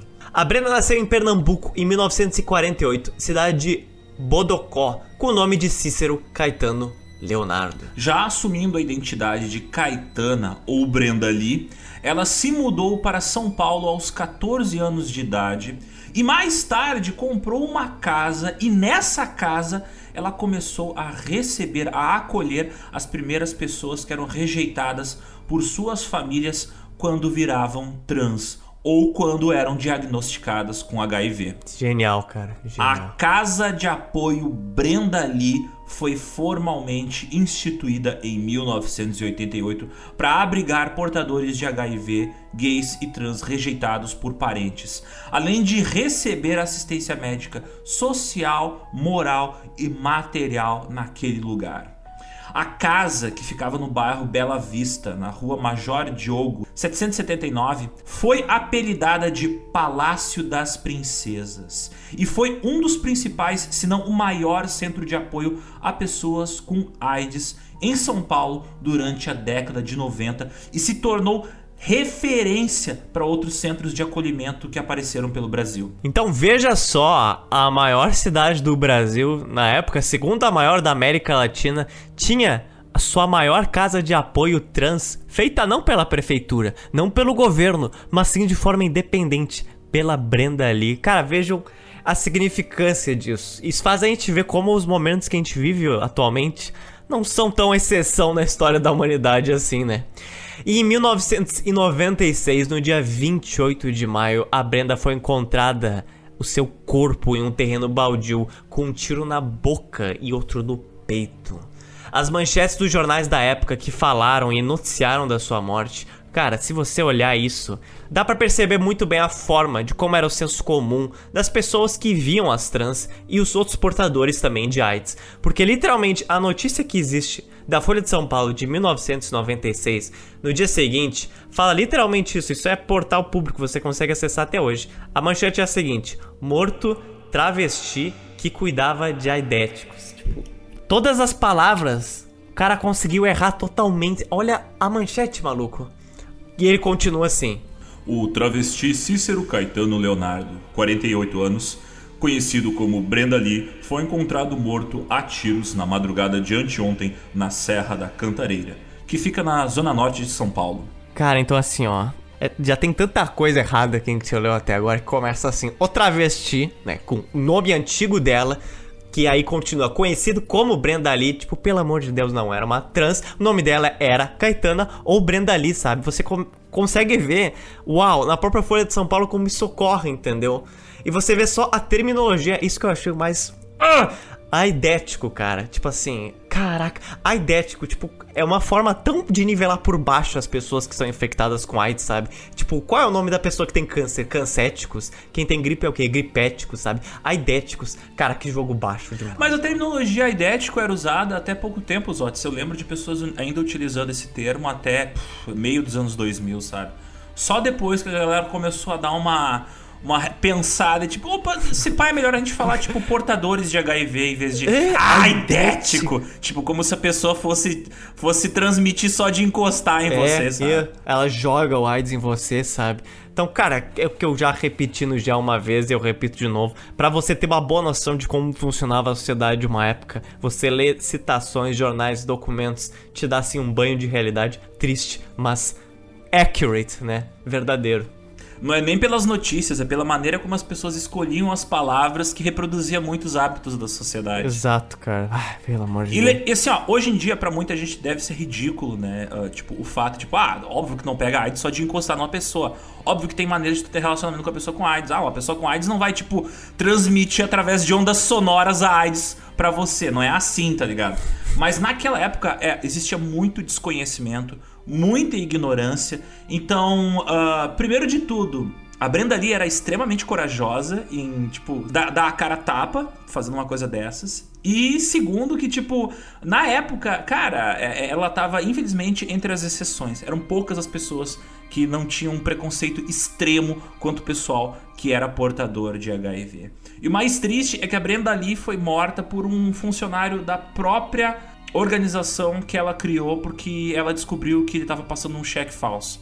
Então, tipo, ela não foi nem morta por homofobia, ela foi morta por, por uma bobagem de um idiota que tava roubando dinheiro da instituição de caridade que ela criou, sabe? Brenda Lee hoje é celebrada e comemorada. Ela é lembrada como uma das figuras mais importantes da história do Brasil, uma das primeiras a lutar pelos direitos das pessoas com o vírus HIV e com as pessoas com AIDS. Uma das pessoas que abriu as portas pela luta pela dignidade de quem tinha HIV, não só em São Paulo, mas no Brasil.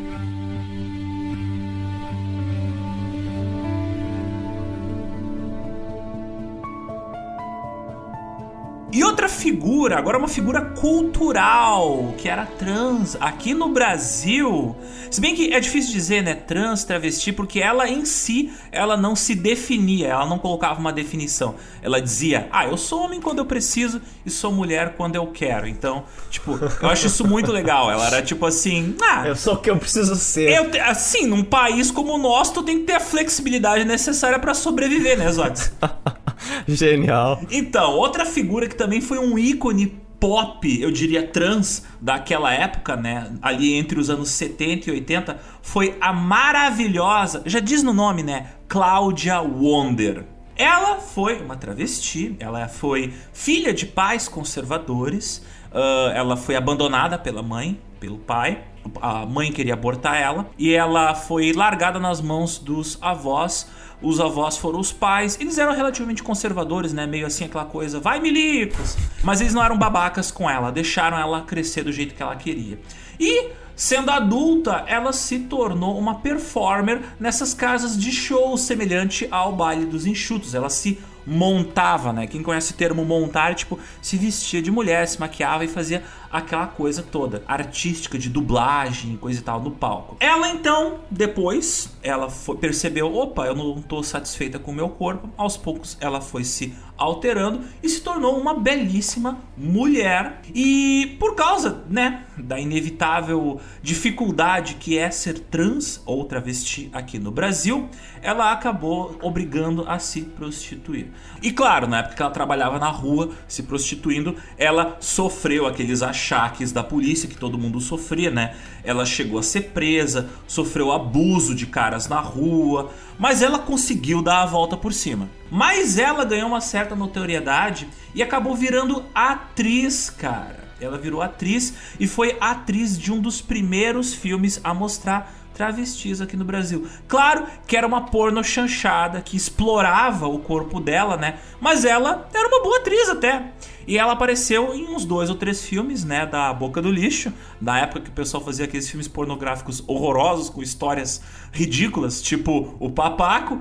Mas. Ai, meu Deus, é se, que, se você conhece esse filme, se você acha que, nossa senhora, esse filme é excelente. Um filme assim, mas se você conhece aquele do cowboy arrastando um caixão. É esse mesmo, é esse mesmo. Mas, e era, ne, era nesse nível os filmes que ela fazia, assim, super homofóbicos, super transfóbicos. Mas assim, tinha aquela dose de humor onde ela era, tipo, a protagonista, uma das protagonistas, né? Que saía por cima da carne seca. Tipo, ah, eu sou melhor eu sou mais linda, eu sou, me... eu sou, eu sou brilhante, eu sou Wonder. E ela foi ganhando destaque, ela acabou se tornando atriz de teatro, inclusive naquele tipo de peça de teatro onde tu aparece nu. Então a cena que ela aparece nua era muito chocante, porque, tipo, uau, essa linda mulher, ela tem um pênis, olha só, que horror. Então, tipo, aqueles, aqueles teatros assim, bem, bem malucos e bem performáticos. Depois, insatisfeita como atriz de teatro e atriz de cinema, ela virou uma cantora punk rock do underground paulista. Sim. E, tipo, pensa numa cantora que era punk. Ela era punk. Extremamente versátil. Nossa, né? ela era punk não só na, no corpo, né? Por causa que era um desbunde, era uma total destruição de qualquer conceito do que é as regrinhas, o que te obrigam a ser, né? Um ser humano certinho. Mas ela acabou se tornando bastante famosa no underground paulista. Inclusive, ela dava shows cantando, mergulhada nua, numa banheira cheia de sangue e tangue, sabe? Então. É tipo a Marilyn Monroe, a sua versão, assim. Só que trash. Muito, muito, muito legal. E ela dava shows de casa cheia, até aparecia na TV assim, sem vergonha nenhuma e com absoluto glamour e coragem. E já nos anos 90, ela conseguiu, inclusive, uh, criar uma instituição de apoio a pessoas que estão sendo expulsas de casa, pessoas em situação de morador de rua, que são trans e ou homoafetivas. Então, achei muito interessante porque até o final da vida dela, ela continua mudando, descobrindo novas carreiras e lutando, no final das contas, pelos direitos LGBTQIs. Um dos maiores fãs dela, na época que ela era cantora, foi um escritor gaúcho gay, o Caio Fernando Abreu, que também ficou famoso no Brasil inteiro nos anos 80, morreu de HIV e ele uh, que escreveu a famosa frase que é o nome no, do documentário que fala da vida dela, que é meu amigo Cláudia. E sim, é meu amigo Cláudia porque a própria Cláudia dizia: eu sou homem quando eu preciso, eu sou mulher quando eu preciso. E é interessante falar como ela também foi uma grande ativista e atendeu muitas trans e travestis em situação de rua que estavam passando não só com problemas de HIV, mas também de drogas, cara. Então, assim, veja só que pessoa versátil e multifacetada que ela é, cara. Porque, assim, é fantástico o tipo de apoio que a gente encontra que figuras dessa forma dão à população, que infelizmente são negadas pela própria prefeitura, são negadas pelo próprio governo, cara.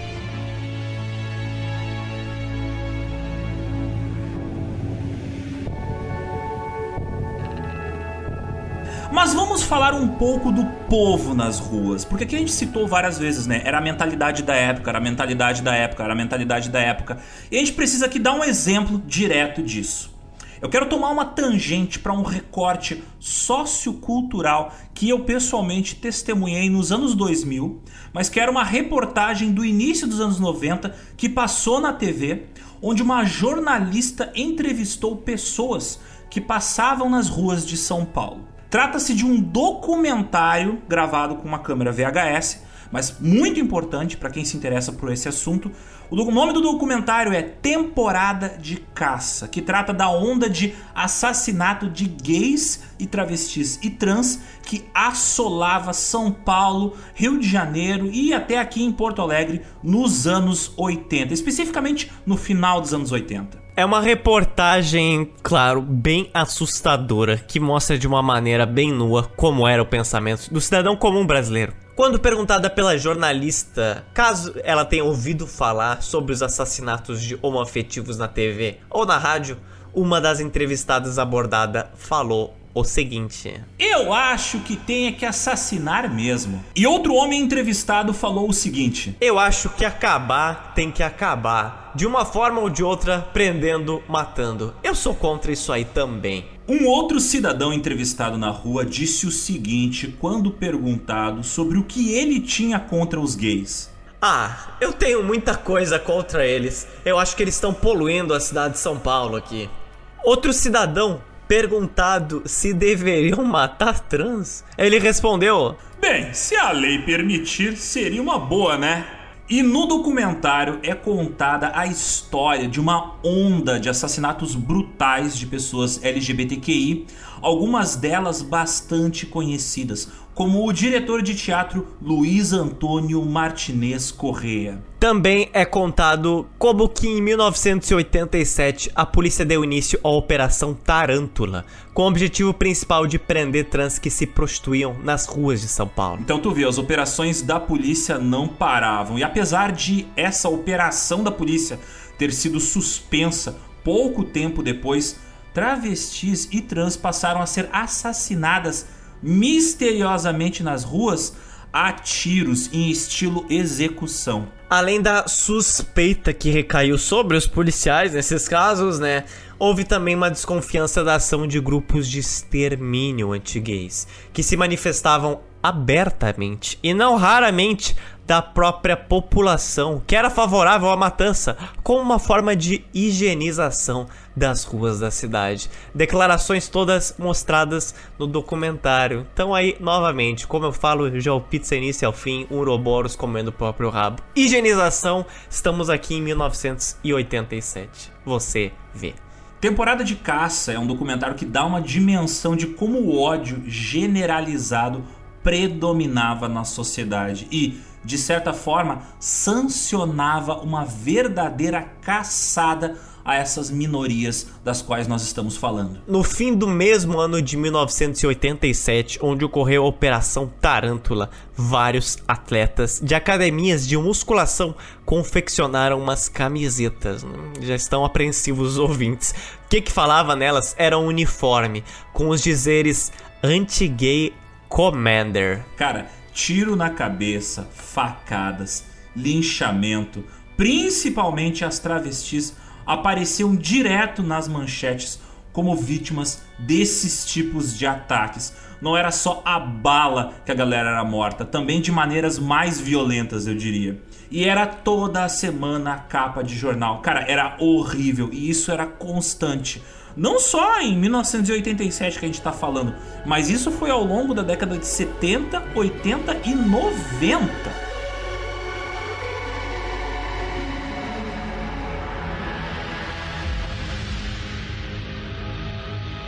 E no meio desse contexto da AIDS é aí que ocorreram várias mortes emblemáticas de personalidades. Então isso não foi uma coisa como para muitos pensam. Do nada, os artistas apareceram aí raquíticos, mortos. Cara, era uma falta de assistência que já estava sendo cantada há muito tempo.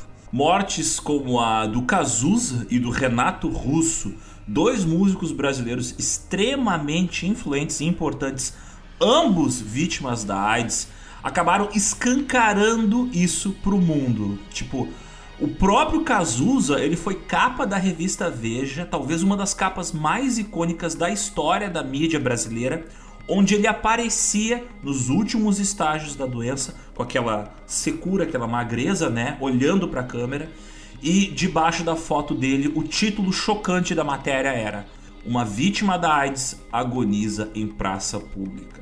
Sendo que isso foi uma iniciativa do próprio Cazuza, né? De se expor para tipo jogar na cara da população brasileira. Ó, oh, se cuidem, se cuidem, gente. Usem camisinha. Foi aí, só que esse foi o momento que muita gente ficou, uau, Cazuza, não acredito. É claro, futuramente o Gel vai fazer um episódio dedicado só a esse momento complicadíssimo da luta pelos direitos LGBTQI durante o período mais forte da AIDS do final dos anos 80 e início dos anos 90. E estamos agora na década de 1990, meu caro Zotes, a famosa ressaca dos anos 80.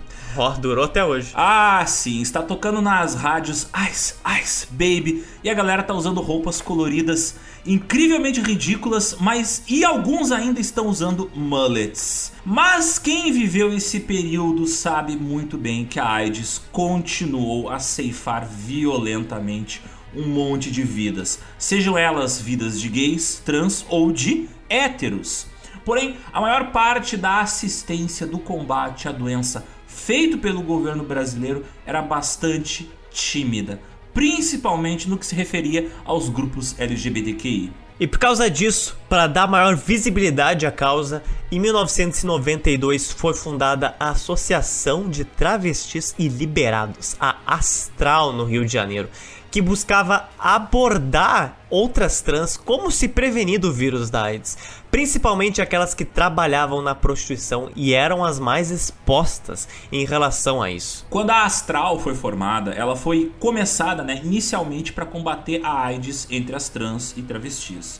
Mas logo a organização percebeu que, opa, opa, opa, tem muita coisa errada no meio trans. Não é só a AIDS, mas sim toda a violência e a discriminação que elas sofrem em todos os âmbitos da vida, seja dentro de casa ou na rua, ou na mídia.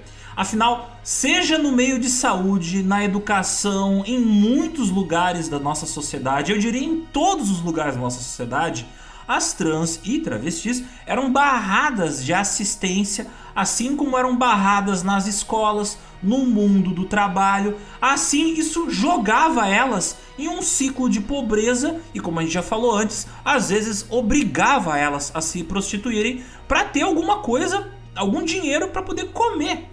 Através de mobilizações sociais e encontros por várias capitais do Brasil, a organização Astral foi ganhando cada vez mais espaço na mídia, até mesmo aparecendo na televisão para defender os direitos das trans e travestis. E foi nessa época, no meio dos anos 90, que a palavra travesti foi sendo gradualmente ressignificada, deixando de carregar aquela conotação sexual, como a gente falou bem no início desse podcast.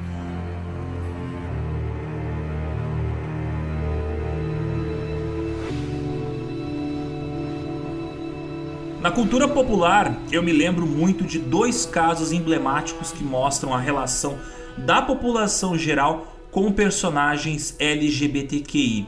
Por exemplo, o ator André Gonçalves fala da repressão homofóbica que sofreu quando ele interpretou um personagem gay o Sandrinho na novela A Próxima Vítima, de 1995, uma novela da TV Globo. O cara chegou a apanhar na rua por causa do personagem, maluco. Ele contou que teve que andar com seguranças por receber ameaças de morte no bairro em que ele morava, velho. Ele falou que é. Eu passei muitos maus bocados na carreira em relação a isso. Em A Próxima Vítima, a gente foi perseguido, tomamos ovadas, fui até ameaçado de morte. Fiquei três meses com seguranças. Graças ao bom Senhor, hoje está tudo resolvido. E na novela Torre de Babel, em 1998, as personagens Leila, que era interpretada pela Sylvia Pfeiffer, e a Rafaela, interpretada pela Cristiane Torlone, eram um casal de lésbicas da novela que era reprovado nas pesquisas realizadas pela própria emissora. E sim, um detalhe, elas não eram tipo lésbicas estereótipo, elas eram duas mulheres não estereotipadas elas eram bonitas, lindas na verdade, chique, cheia da grana. Tipo, ela, elas eram aquilo que se chama lesbian chic, sabe? Tipo, elas não precisavam de ninguém e funcionavam muito bem como casal. Só que então o que aconteceu? Por causa da reprovação do público, o autor Silvio de Abreu então criou uma morte simbólica para as duas personagens. Ah, não, cara, o cara meteu um remendo ali no roteiro. É, para poder eliminar elas da trama, já que o público não gostava delas. Oh, não. Elas morreram na explosão do shopping center, que era o principal cenário da novela. Então, assim, ó, vocês se lembram que eu comentei antes daquele clichê da literatura americana Kill Your Gays? Então, continua aqui nos anos 90. Você não pode seguir, você tem que morrer, mesmo na ficção. Imagina você lá, ator, atriz, recebeu aí o roteiro. Ah, ok, esse vai ser meu papel. Aí chega assim, então, meu querido, agora que você está no meio, assim, da, da intérprete do personagem, você vai morrer. Sinto em lhe dizer. O povo votou por isto. E nem preciso dizer que esse discurso de ódio não se limitava ao que o povo dizia no documentário que a gente citou, e não se limitava às aprovações de, da audiência das novelas, né? Esses discursos de ódio se refletiam em ações na vida real. Em 1998, estimava-se que de cada quatro LGBTQIs que eram mortos no mundo, um era assassinado no Brasil a cada três dias. E nessa época ficou famoso um cara chamado Fortunato Bottom Neto mais conhecido como o maníaco do Trianon. Meu, ó o nome do cara, velho. Pelo amor de Deus. Ele foi, o que será que ele foi? Um assassino em série que matou oito gays. Segundo ele mesmo, em entrevistas, seus crimes eram motivados por um profundo ódio a homossexuais declaradamente. Apesar de já existirem e serem característicos da década de 80, os skinheads eram muito presentes nas ruas das cidades brasileiras nos anos 90. E além de brigar com os punks, eles ativamente propagavam a ideia de que trans e gays eram a escória da sociedade e que precisavam ser eliminados das ruas. Isso eles inclusive declaram abertamente em entrevistas feitas em 1998 com o programa do SBT Repórter. No mesmo programa é relatado um caso de uma trans, Paulo Sérgio de Jesus, né? No, no programa é dado o nome Paulo Sérgio de Jesus. Eu não consegui descobrir qual era o nome real dela, o nome trans. Ela teria sido atacada e queimada enquanto dormia na rua. Ela era moradora de rua, preta, teve 60% do corpo queimado e morreu sem fazer nenhuma manchete. Então tu vê, ela além de ser moradora de rua, foi morta por ser preta e trans. Então, é. Na época, a Bahia era o estado mais homofóbico do Brasil, com os maiores casos de assassinatos LGBTQI proporcionais à sua população. O próprio grupo Gay Bahia nos anos 90 já teve que criar um manual de sobrevivência que distribuía entre homoafetivos para ajudar a prevenir o risco de morte. Outro caso chocante que aconteceu em Salvador foi o da trans chamada Brunella, moradora da periferia da cidade, que foi assassinada por um grupo de homens. Ela foi castrada e teve os seus órgãos genitais enfiados na sua boca.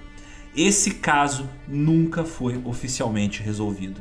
E os casos acabavam não sendo investigados como crimes de ódio, o que acabava atrapalhando as investigações isso quando elas sequer aconteciam, porque muitas vezes as famílias das vítimas tinham vergonha de falar que quem tinha morrido, quem tinha sido assassinato, era gay, travesti, lésbica, e isso acabava, né, enfim, desviando a atenção dos investigadores. Um outro estado, na época, bastante violento era o Alagoas. Trans que trabalhavam nas ruas de Maceió eram, em muitas noites, apedrejadas, atacadas com extintores de incêndio, linchadas e, claro, às vezes, assassinadas. E em 1993 ocorreu um caso muito famoso no Alagoas, que foi um dos casos de assassinato mais brutais já registrados na história LGBTQI do Brasil. Inclusive, esse caso virou manchete internacional. Foi o caso do assassinato do vereador da cidade de Coqueiro Seco,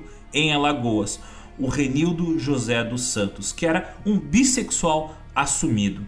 Em 10 de março de 1993, quatro homens armados, policiais fardados, invadiram a casa do vereador e o sequestraram para fora da cidade.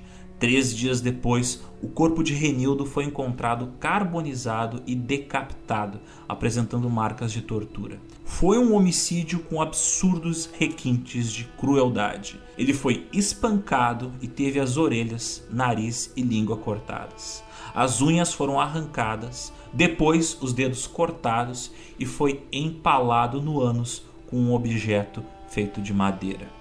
Suas pernas foram quebradas também. Segundo a perícia, ele não foi decapitado com um objeto cortante. Renildo teria sido amarrado em uma árvore e teve uma corda amarrada também no seu pescoço.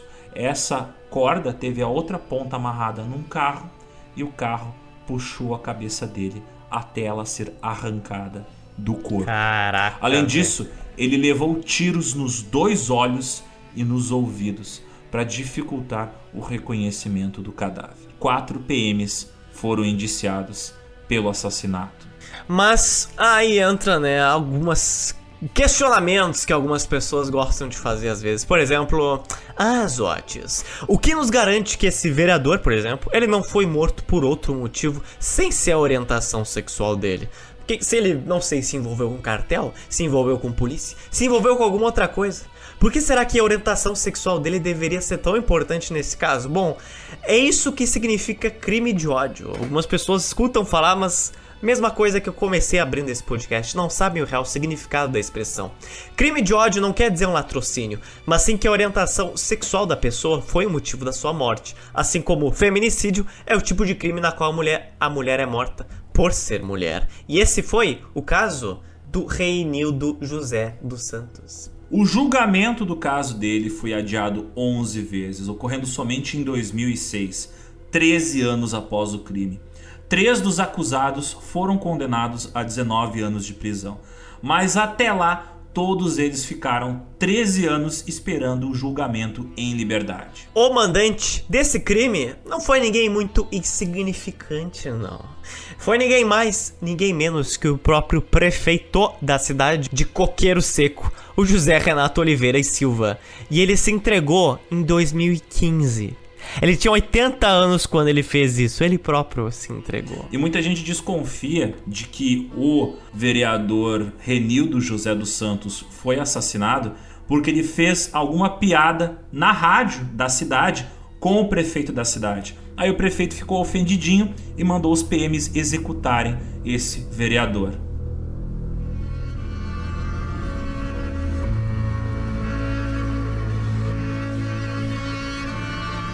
Mas, Otis, precisamos falar das diversidades dentro das diversidades, não acha? Diversidades dentro da diversidade. Eu acho que assim, chega de apanhar, entendeu? Eu acho simples assim. Chega de morrer.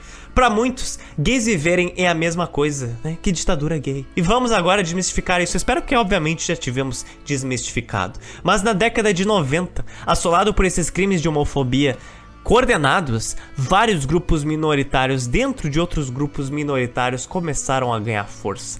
Só em 1993 que as lésbicas são incluídas na sigla geral do movimento com o L e a inserção do T para trans. Em 1995, então, antes o movimento era conhecido como Alexander. Movimento gay, movimento gay, movimento dos direitos Simples gays, assim. ou movimento dos direitos homossexuais. Mas daí, a partir dos anos 90, começa a surgir a, a sigla LGBT. E no fim da década de 90 é quando as trans começam a ter mais visibilidade, com a fundação de grandes organizações que dentro delas possuem mais uma organização, como a ABGLT, com mais de 200 organizações espalhadas por todo o país, a maior rede inclusive do tipo em toda a América Latina, que já organizou centenas de eventos pelo Brasil, como a Prada LGBT em São Paulo.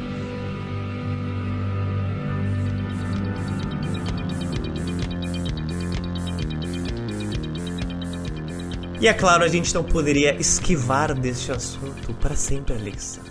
A gente vai ter que abordar de alguma forma. É óbvio, a história da famosa e aí grandiosíssima parada LGBT que ocorre, ocorria, né, antes do final da civilização pelo Covid, possui uma história muito marcada tanto pela tragédia quanto pela gambiarra e pelo orgulho.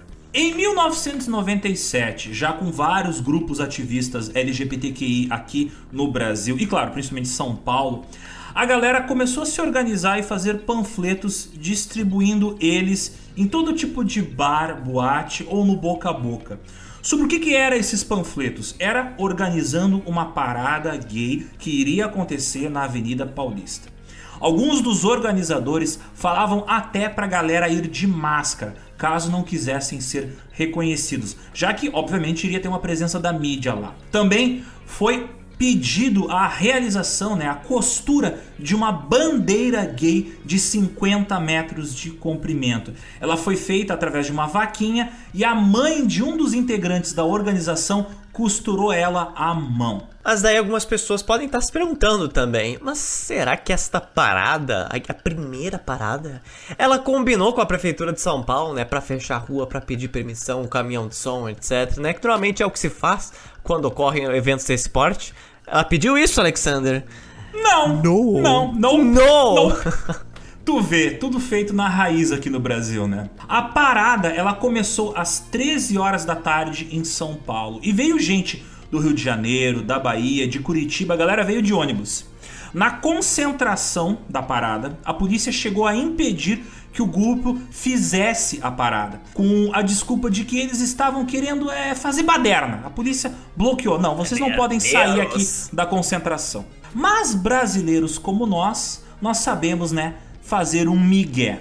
A trans Cacá de Poli, que foi uma das organizadoras do evento, foi até uma esquina, ela ah, fingiu um mal-estar, desmaiou e se estabacou no chão. O, a galera parou, né? O trânsito parou, a polícia foi lá acudir ela porque achou que ela tinha tido um infarto, que tinha morrido. Os policiais foram lá ver o que tinha acontecido com ela, mas Mas a Kaká levanta e fala: Ha! Ela literalmente fez isso. é, é. Porque isso tudo estava combinado com o motorista do caminhão de som, que seguiu em frente e o povo foi lá atrás. Tudo isso para o quê? Parar o trânsito, é claro. E aí Kaká reergue suas vidas, ressuscita e a parada começa. Ela se levantou, se recompôs e quando viu que a polícia já estava a uma certa distância e a parada já tinha andado uma quadra, saiu correndo junto com outra colega trans e foram ambas coloridas gloriosamente pra frente da parada. A parada ela avançou pela Avenida Paulista, recebendo gritos de apoio e, claro, também gritos de ódio. Mas seguiram em frente, né? Fazendo maior babado. E assim, na malandragem, a parada deu certo e andou até o seu final. O final da parada era ali na Igreja da Consolação. Foi quase uma flash mob, foi no susto, foi no enjambre, mas deu muito certo. Parece Brasil. É, tem, as coisas têm que ser feitas na marra se tu quiser que alguma coisa dê certo no Brasil. A primeira edição da Parada Gay de São Paulo, de julho de 1997, reuniu duas mil pessoas. Um número grande pra época. Foi um pequeno embrião, né, cara? Pelo amor de Deus. E o Mascarenhas, onde ele está neste momento, cara? O que o Mascarenhas está fazendo? Grande homem que plantou muitas sementes no movimento LGBT.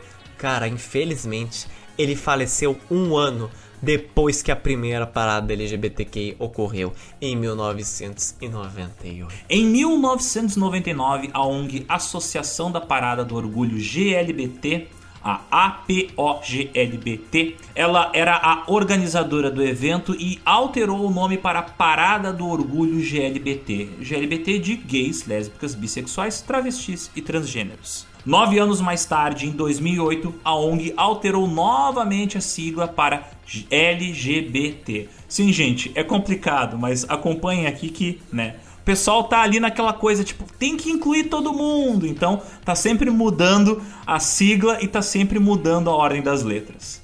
Mas por que eles fizeram isso? Para a fim de promover uma maior visibilidade das lésbicas dentro do movimento e também para padronizar o nome do protesto, que tinha um nome semelhante em outros países, sempre começando com L. E aí a parada ela adotou o nome de Parada do Orgulho LGBT. Inicialmente ninguém queria apoiar a parada, mas com o tempo foram primeiro as boates que financiaram os primeiros carros de som, depois vieram as marcas e hoje é um baita evento com muita grana e muita publicidade cara envolvida.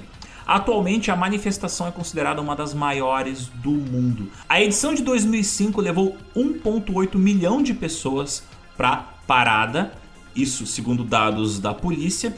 E segundo dados dos organizadores, a parada de 2005 teria levado para a Avenida Paulista 2,5 milhões de pessoas preenchendo por completo a Avenida Paulista. O tema do ano de 2005 foi Parceria Civil já, direitos iguais, nem mais nem menos. Claro, né, aludindo à questão de tipo a luta pelo direito ao casamento homoafetivo. Em 2006, a polícia militar estimou um público de 2,5 milhões de pessoas. Já os organizadores estimaram que havia um público de 3 milhões de pessoas sendo essa parada a última vez onde a PM divulgou a contagem de pessoas feita pela PM. Bem, esse número, cara, ele foi pro Guinness Book, porque foi nesse ano que a parada gay de São Paulo se tornou a maior parada gay do mundo. Em 2007 foram realizadas, segundo a ABGLT, já 300 paradas LGBTQ em todo o país influenciadas pelo absoluto sucesso da parada de São Paulo. Em 2009, o evento aconteceu no dia 14 de junho com o tema Sem homofobia, mais cidadania, pela isonomia dos direitos, que enfatizava o apoio ao projeto que criminalizava a homofobia no Brasil. Então esse debate não é de ontem, gente, desde 2009, desde antes de 2009, na verdade, isso está sendo, né, batida essa tecla. A parada, como sempre, deixava bares lotados e contou com a presença da ex-prefeita Marta Suplicy, do prefeito em exercício Gilberto Kassab e até do governador José Serra. Além de ter sido aderida por sindicalistas da CTB, CUT, Força Sindical e UGT e por até comunidades religiosas como a Comunidade Cristã Nova Esperança além dos tradicionais ativistas e simpatizantes. Então, tu vê, né? Todo mundo que ignorava políticos, a força sindical, até organizações religiosas, todo mundo que ostracizava a parada LGBT em décadas anteriores, agora, né, quando viu que estava fazendo sucesso e óbvio, gerando renda para a cidade, resolveu entrar nesse trem. A edição de 2009 ela apresentou o maior número de participantes de sua história, tendo uma estimativa de presença de 4 milhões de pessoas. E finalmente, no dia 24 de maio de 2016, no ano em que a parada LGBT de São Paulo, ela finalmente completou seus 20 aninhos de idade. O prefeito de São Paulo, em exercício, o Fernando Haddad, ele assinou um decreto incluindo a parada do orgulho LGBT no calendário oficial de eventos da cidade. Então levou 20 anos para oficializar, mas foi oficializada. Porque de novo, trazia dinheiro para a cidade, né? Trazia dinheiro para o comércio. Então, óbvio, né, esse carnaval fora de época, que é, que é o que é na prática, acabou se tornando importante para o comércio e aí, obviamente, acabou tendo uma influência nas decisões dos políticos.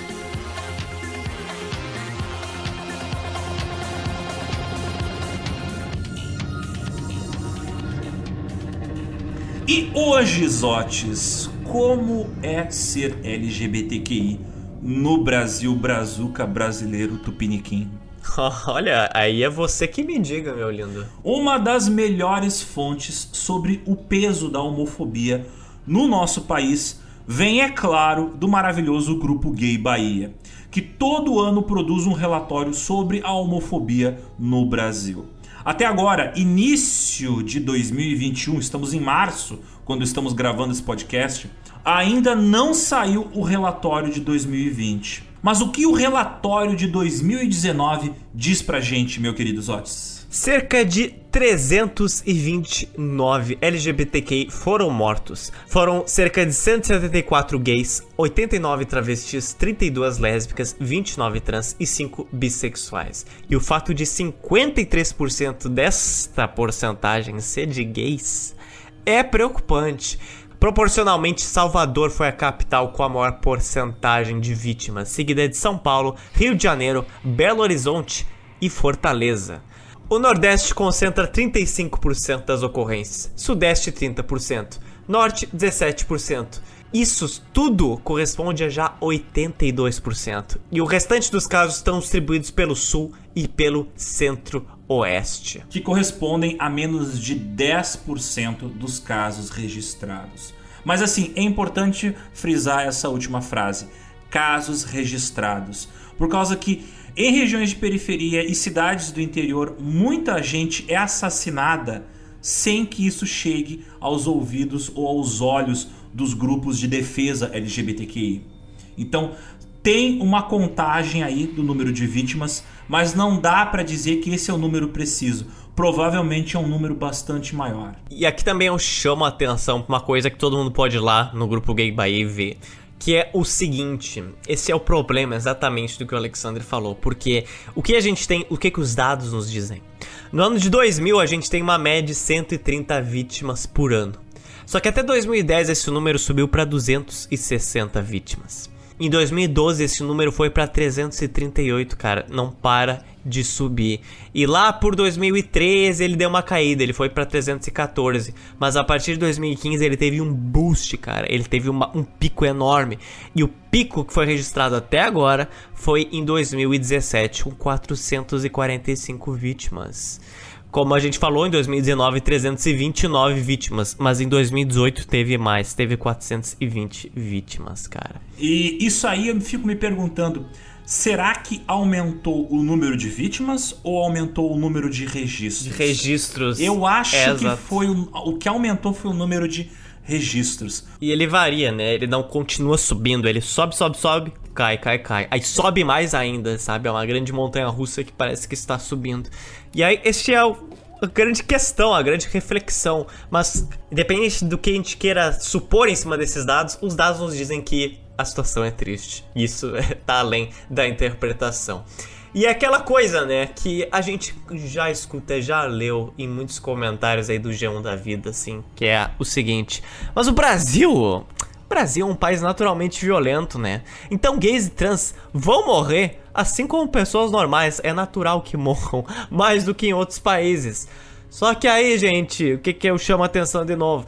Esse é um censo que leva em conta crimes por orientação sexual e de gênero. Aqueles que morrem em acidente de trabalho, acidente de trânsito ou de AVC, trans também, não são contabilizados nessa estatística. Muito simples. Sacas? Então, se você é bissexual morrer, você não vai entrar pra estatística do grupo gay Bahia, sacas? Agora, se sua mãe te matar a facadas, porque ela te odeia, aí é possível que sim. Há ainda aqueles casos que qualificam suas agressões por outros motivos sem ser orientação de gênero, por medo ou por vergonha. Tipo, a galera sofreu homofobia, foi assassinada, mas a família não coloca isso em xeque. Não diz, ah, ele foi assassinado porque era gay, ah, ela foi assassinada porque era lésbica. A própria família denuncia o crime, mas não denuncia o crime como um crime motivado por ódio e aí não entra para estatística. É importante também apontar que muita gente duvida das estatísticas do grupo Gay Bahia porque falam o seguinte: "Ah, mas olha o nome dele, é o grupo Gay Bahia". Então é óbvio que ele vai jogar assassinato de gays em cima da contagem porque é o grupo Gay Bahia. Mas vem tudo que a gente fala até agora. Ah, esse levantamento é feito pelo grupo porque ninguém fazia. O grupo Gay Bahia surgiu nos anos 80 porque ninguém fazia esse censo, essa contagem. E hoje o governo mal faz, entendeu? Ela existe por um motivo. Então é interessante a gente ver que, ah, não é porque o grupo Gay Bahia fica jogando estatísticas da forma como ele quiser. É porque foi ela, foi o grupo responsável por mapear essas ocorrências, cara. E todo mundo também já ouviu a frase e o conceito de que o Brasil é um dos países que mais mata trans no mundo. Isso é verdade e é muito mais grave do que a gente imagina. Ao longo de 12 anos, de 2006 a 2018, no mundo inteiro, 2.190 pessoas transexuais foram mortas por serem trans. E 78% desses casos, as 868 vítimas, foram aqui no Brasil. E é aí que cai por terra muitos argumentos de quem tenta dar uma boa maquiada nessa situação de, né? Ah, Brasil, país populoso, grande, naturalmente mais trans vão morrer, né?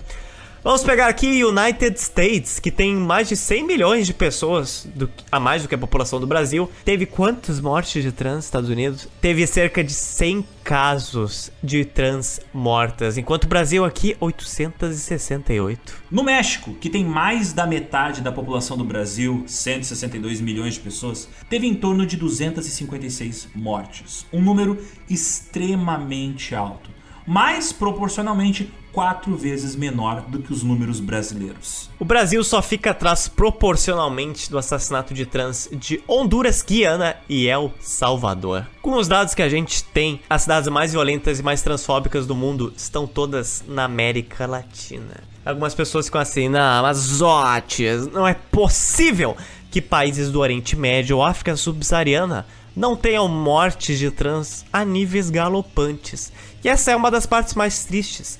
São poucos os dados que a gente tem sobre isso no mundo inteiro. No geral, nesse censo entra, na verdade, mais parte da América, alguns poucos países europeus, do continente africano só entra a África do Sul, e é isso. E a gente tem alguma parte do Sudeste Asiático, mas grande parte da Ásia e da África, junto com todo o Oriente Médio, é claro, fica totalmente fora desse censo de trans. Países como as Filipinas, ao longo desses mesmos 12 anos que a gente falou, contabilizaram 41 mortes de trans por serem trans, 9 mortes na Indonésia, 14 na Tailândia, 58 na Índia, 38 no Paquistão, 43 na Turquia e 15 na China. Mas novamente, esses são os dados aos quais a gente tá, tem acesso. Provavelmente os números são maiores por causa que sempre tem subnotificação, porque muitas vezes quando você é trans, gay, bi, lésbica, você é escondido para debaixo do tapete. A sua morte às vezes não é tratada como morte, é tratada como limpeza. É, como a gente falou, né? Quem ouviu nossa edição das Filipinas já tá um pouquinho por dentro de como funciona a pouca, a pouca funcionalidade de algumas instituições públicas das Filipinas, né? A gente falou desde o século XIX até agora. Então, naturalmente, subnotificação desses países, assim como o Brasil, tende a ser altíssima.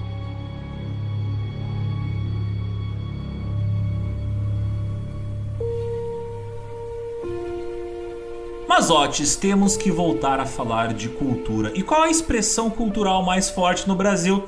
novelas. Porque, né? Cultura a gente precisa falar porque é uma importante fonte de divulgação de ideias. E qual uma das potências culturais mais fortes no Brasil? A novela. Em 2003, o casal formado por Clara, interpretada por Aline de Moraes, e Rafaela, interpretada por Paula Picarelli, na novela Mulheres Apaixonadas, foi o primeiro casal de lésbicas aceito pelo público na história moderna da televisão brasileira. Pela primeira vez, um casal homoafetivo foi mostrado adotando uma criança. Elas até se beijam no final e é bem assim simbólico e conquistador este momento. E foi a partir daí que a representação de gays em novelas aumenta em várias delas, como por exemplo novela aqui de 2009, Bela e a Fera, com o personagem Diego. Caras e Bocas, com o personagem Cássio. Morde a Sopra, com o personagem Áureo. E Fina Estampa, com o personagem Kuro. O Kuro que inclusive ganhou um filme solo dele, ele era o personagem mais amado da novela e ganhou um filme próprio que passou nos cinemas. Então olha só Kuro. Após a boa recepção dos casais feminismos, casais de lésbicas, a escritora de novelas Glória Pérez decidiu construir a mesma discussão com um personagem homossexual masculino na novela América de 2005. Eu lembro dessa polêmica, foi bem pesada essa polêmica. E ela criou uma história em torno de um cara chamado Júnior, interpretado pelo ator Bruno Gagliasso, que era um rapaz que vivia em dúvida sobre contar ou não para sua mãe sobre a sua sexualidade. Além do fato de que esse Júnior ele vivia um romance com um peão chamado Zeca, interpretado pelo ator Aaron Cordeiro. Os atores chegaram a gravar a cena do beijo gay, né, que na época estava dando maior polêmica, mas a direção da Rede Globo acabou vetando a cena ir pro ar no episódio onde isso deveria ter aparecido. Revoltou muita gente, agradou muita gente, mas foi bom porque a discussão trouxe à tona uma série de preconceitos e uma série de debates sobre a homofobia na cultura e na sociedade brasileira. Outro evento histórico dos anos 2000 e que eu testemunhei foi muito marcante hum. para mim porque eu inclusive gravei em VHS. Ah, meu Deus. Foi o primeiro beijo gay da MTV. A MTV tinha um programa chamado Beija Sapo, que era um programa de formar casalzinhos, né? Era aqueles programas de auditório bem, bem bunda mole. E no final, né, tinha aquela disputa, né, para ver quem a mulher ou o cara escolhia e no final rolava beijo ou não. O programa apresentou também a sua versão gay, sendo o programa responsável por um dos primeiros beijos gays da história da televisão brasileira ali nos anos 2000, que se deu entre o príncipe Alê e o sapo Jonatas, também conhecido como DJ Feeling. Isso aconteceu em setembro de 2006 Cara, como eu batia e entortava na antena da TV de tubo lá de casa para conseguir sintonizar o sinal da MTV. Nossa, que época assim. Que, eu lembro que eu tentava que ouvir Mix TV em 2009 e era triste também a situação aqui, era altas porradas.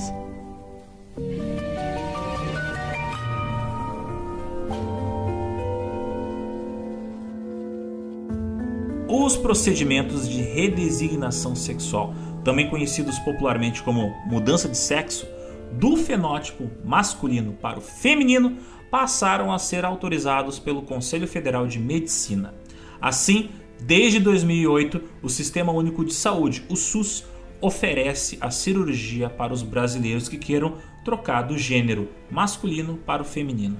Já em 2010, né, o processo de redesignação do gênero feminino para o masculino foi aprovado e passou também a ser atendido pela rede de saúde pública aqui no Brasil.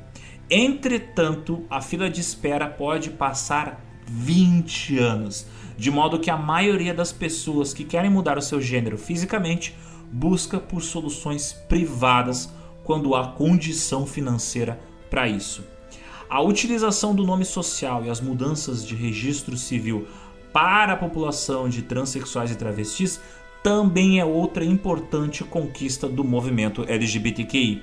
Desde 2009, os nomes sociais podem ser utilizados no SUS e desde 2013 é permitido o uso no Enem. Já em março de 2018, há pouco tempo atrás, o STF determinou que os indivíduos transgêneros fossem permitidos a alterar oficialmente e em cartório seus nomes e registros de sexo. Desde 2011, a união homoafetiva foi legalizada, tornando pensões, aposentadorias e inclusão em planos de saúde possíveis. Olha só.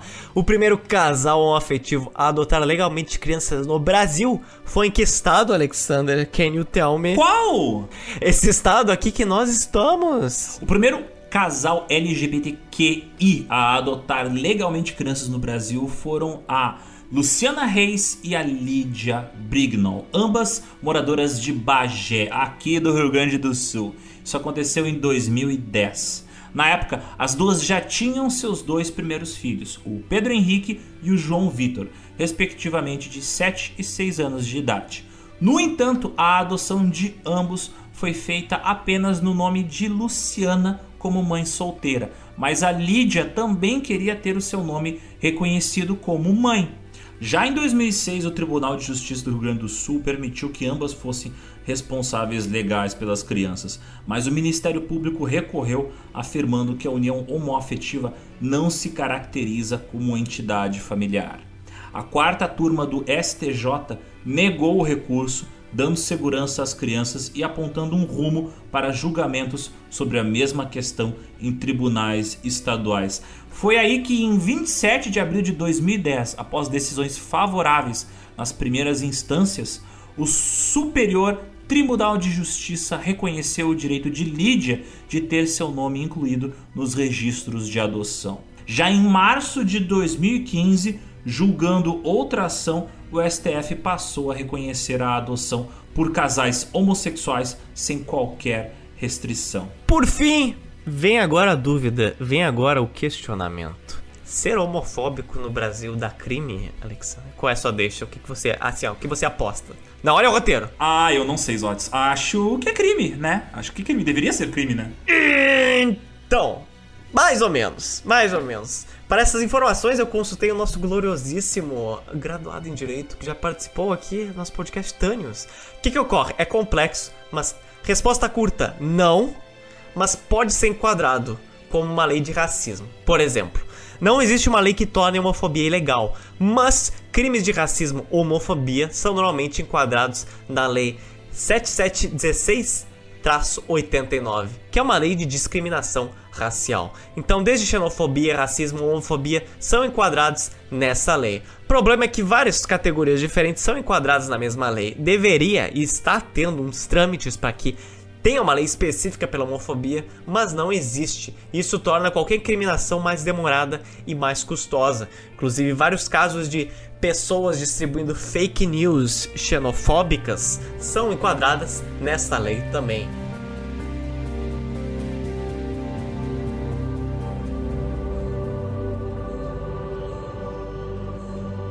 E eu aqui não posso deixar de falar de um lugar que é muito pior que o Brasil, né? Porque aqui a gente tá falando dos problemas brasileiros, mas existem lugares onde a situação é mais treta, é mais trevosa. Um país que tem feito uma campanha ativa e constante para eliminar toda a população LGBTQI é a Chechênia, principalmente depois de 2017.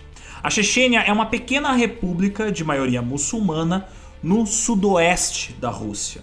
É ainda um lugar onde as pessoas homoafetivas vivem profundamente aterrorizadas. Desde 2017, o Estado, o governo da Chechênia, vem promovendo uma série de expurgos anti-LGBTQI em todo o país e que homens gays são detidos e levados para campos de concentração, para prisões secretas. Quem primeiro revelou esses expurgos foi o jornal russo independente Novaya Gazeta, em abril de 2017.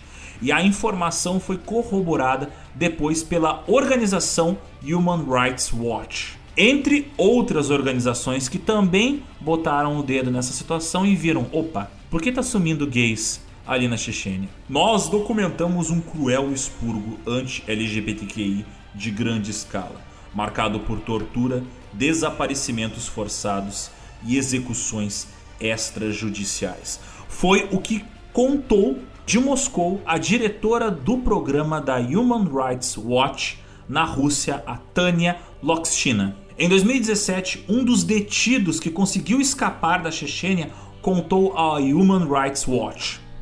Eles nos eletrocutam, nos bateram com canos, nos deram chutes e socos, fizeram outros detentos baterem em nós, nos xingaram, cuspiram em nossa cara. Mas quem é o líder dessa campanha de eliminação de homoafetivos? O caçador-chefe é o Ramzan Kadyrov, um autocrata violento e apaixonado por tigres que foi nomeado presidente da Chechênia pelo presidente russo Vladimir Putin em 2007. Segundo Tânia Lokshina, o Ramzan Kadyrov foi autorizado pelo Kremlin a governar a Chechênia como se fosse seu próprio feudo. Um efetivo Estado paralelo, onde não se leva em conta nem a legislação internacional sobre os direitos humanos, nem a própria legislação russa. É, seria o equivalente a eu colocar um miliciano para governar um estado do Brasil. O governo checheno, claro, negou os relatos e as denúncias em relação ao país, chamando essas denúncias de mentiras e garantindo que naquela região localizada no Cáucaso não existem homossexuais. Eles estão tentando garantir que não existam, né? Através da eliminação dessa população. Mas a própria Rússia, ela é assolada por uma grande campanha homofóbica que está rolando há bastante tempo, tanto pela Igreja Ortodoxa Russa quanto pelo presidente do país. A posição do Putin em relação ao, a todos os LGBTQs na Rússia é bem óbvia, é assim, apaga, desaparece com essa gente. Em 2013, Putin sancionou a famigerada lei contra a propaganda gay, que criminalizou a distribuição de propaganda de relacionamentos sexuais não tradicionais em qualquer forma de cultura, nos livros, nos filmes, nas séries de TV. As pesquisas sugerem que a maior parte dos russos acredita que os gays estão conspirando para destruir os valores do país. E somado a isso, o Putin ele ainda tem altos níveis de aprovação pela população russa. Então ele consegue ter o aval da população para fazer essas campanhas anti-LGBTQIs. Também, segundo outras pesquisas, um a cada cinco russos é a favor de eliminar pessoas gays, lésbicas, trans da sociedade russa.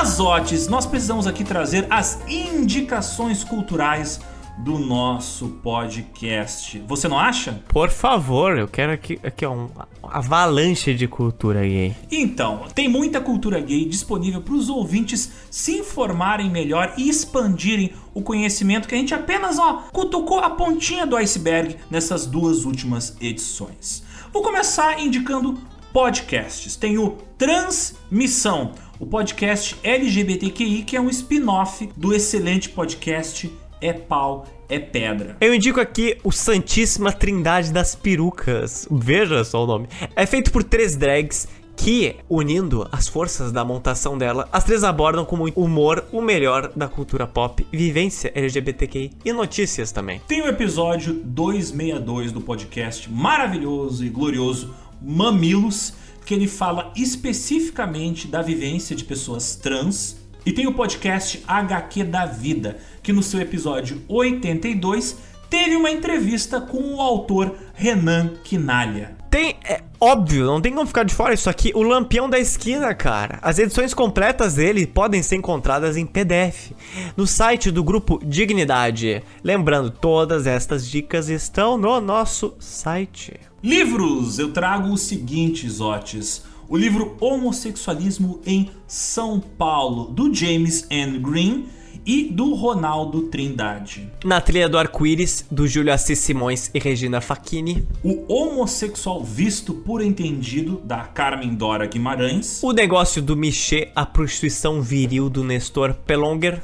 Passagem para o próximo sonho, de Herbert Daniel. Que os outros sejam o normal, do Leandro Colling. Travestis, Carne, Tinta e Papel, de Elias Ferreira Veras. E o Triângulo Rosa, do Jean-Luc Schwab e Rudolf Brasda. E por último, eu vou indicar um livro que eu amo, um livro da minha vida, que se chama Queda para o Alto, de uma pessoa que era trans, chamada Erzer. É um livro extremamente triste, dramático, mas fala da condição de fragilidade da pessoa que é, tipo, muito jovem, que mora em situação de rua e que é trans. E, e aí, o que, que eu vou fazer com isso? Ela era uma guria, mas se identificava de uma maneira mais masculina. E esse livro conta a história dela. Depois ela cometeu suicídio por causa de problemas de depressão e drogas. Mas é um livro fundamental, talvez o mais importante dessa lista de livros que a gente deu. Mas e o YouTube, Zotes? O que, que você me traz do YouTube? Tem o canal do YouTube Projeto Colabora, que tem uma série de vídeos chamado Memórias da Ditadura LGBT mais 60, Corpos que Resistem. Que fala da vivência de pessoas mais idosas que tiveram que enfrentar tudo isso que a gente citou nos dois últimos episódios. Tem gente assim com 80, 60, 70 anos de idade falando das lutas que passaram, dos amigos que perderam, dos assassinatos que testemunharam, da violência que sofreram. Muito importante esse canal do YouTube, projeto hashtag colabora. Tem também o Sobrevivências, um documentário LGBTQI do canal arte. E por último, não posso deixar de recomendar o importantíssimo documentário que a gente citou aqui, o Temporada de Caça, que está disponível inteiro no canal do YouTube Rita Moreira Vídeos, que é o canal do YouTube dessa diretora Rita Moreira que fez esse documentário Temporada de Caça. Agora vamos falar de filmes, Oti. Você gosta de filmes gays? Filmes LGBTQI? Filmes de lésbicas? Quero! Então, vamos lá. Eu vou indicar um filme que eu adoro, que se chama Tatuagem, de 2013, dirigido pelo Hilton Lacerda.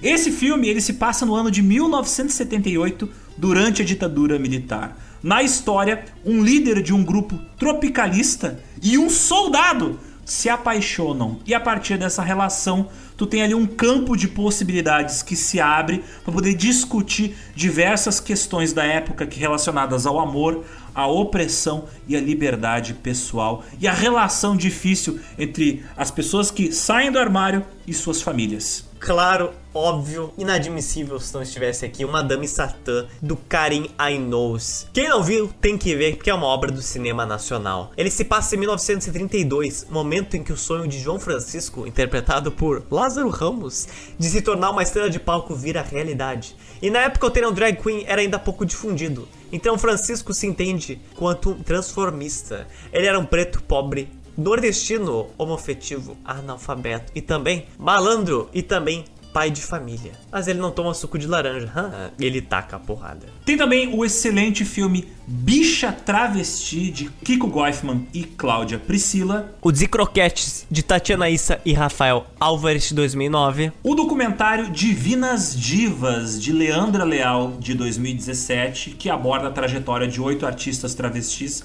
que fizeram história no Brasil. Vera, de Sérgio Toledo, 1986. Que conta a história de Anderson Herzer, que foi um escritor e poeta transexual brasileiro, que ele foi ex-interno da FEBEM e teve uma vida cheia, né, de problemas, mas publicou muita poesia, escreveu muita coisa. Tem também o filme Favela Gay, dirigido por Rodrigo Félia, que tenta retratar de forma fiel quais são as histórias e como se dá o cotidiano da comunidade LGBTQI nas favelas do Rio de Janeiro. O Cazuza, O Tempo Não Para, da Sandra Werneck e Walter Carvalho, 2004. E finalmente, um filme muito interessante chamado São Paulo em Hi-Fi, de 2016 dirigido por Luf Steffen, que é um documentário que explora os nuances sobre a noite gay paulistana a partir da década de 60 até os anos 80, quando surgiu né, a noite LGBTQI ali na região de São Paulo. E por último, eu vou indicar uma série que eu assisti recentemente e que eu recomendo a todos, que é, sabe, aquela coisa, na Netflix, Otis, tu tá ligado que tem muita coisa boa, mas a Netflix, por algum motivo, esconde da gente, né? Hum, maldito algoritmo. Maldito algoritmo. Então, tem uma série que eu recomendo a todos, uma série brasileira, só que de qualidade internacional, chamada Boca a Boca que ela é uma história de uma cidadezinha do interior, ultraconservadora, literalmente onde o pessoal cria gado, então, né, paralela é interessante, onde um grupo de jovens, que vários deles são, né, de orientações sexuais diferentes do que é considerado o normal por aquela sociedade, eles acabam pegando uma doença através do beijo, e essa doença deixa uma mancha e deteriora a mente da pessoa muito rapidamente. E isso acaba expondo todos os preconceitos horríveis e todas as, enfim, problemas internos dessa cidadezinha do interior super hipócrita e homofóbica e tal. Então recomendo muito boca a boca. Eu até acredito que seja um belíssimo paralelo com os eventos da crise da AIDS na década de 80 e 90. Então fica aí a recomendação de uma belíssima série da Netflix, que é uma série brasileira. Mas, Otis, você ouve este grito? O que será que ele traz a nós? Ele nos traz o.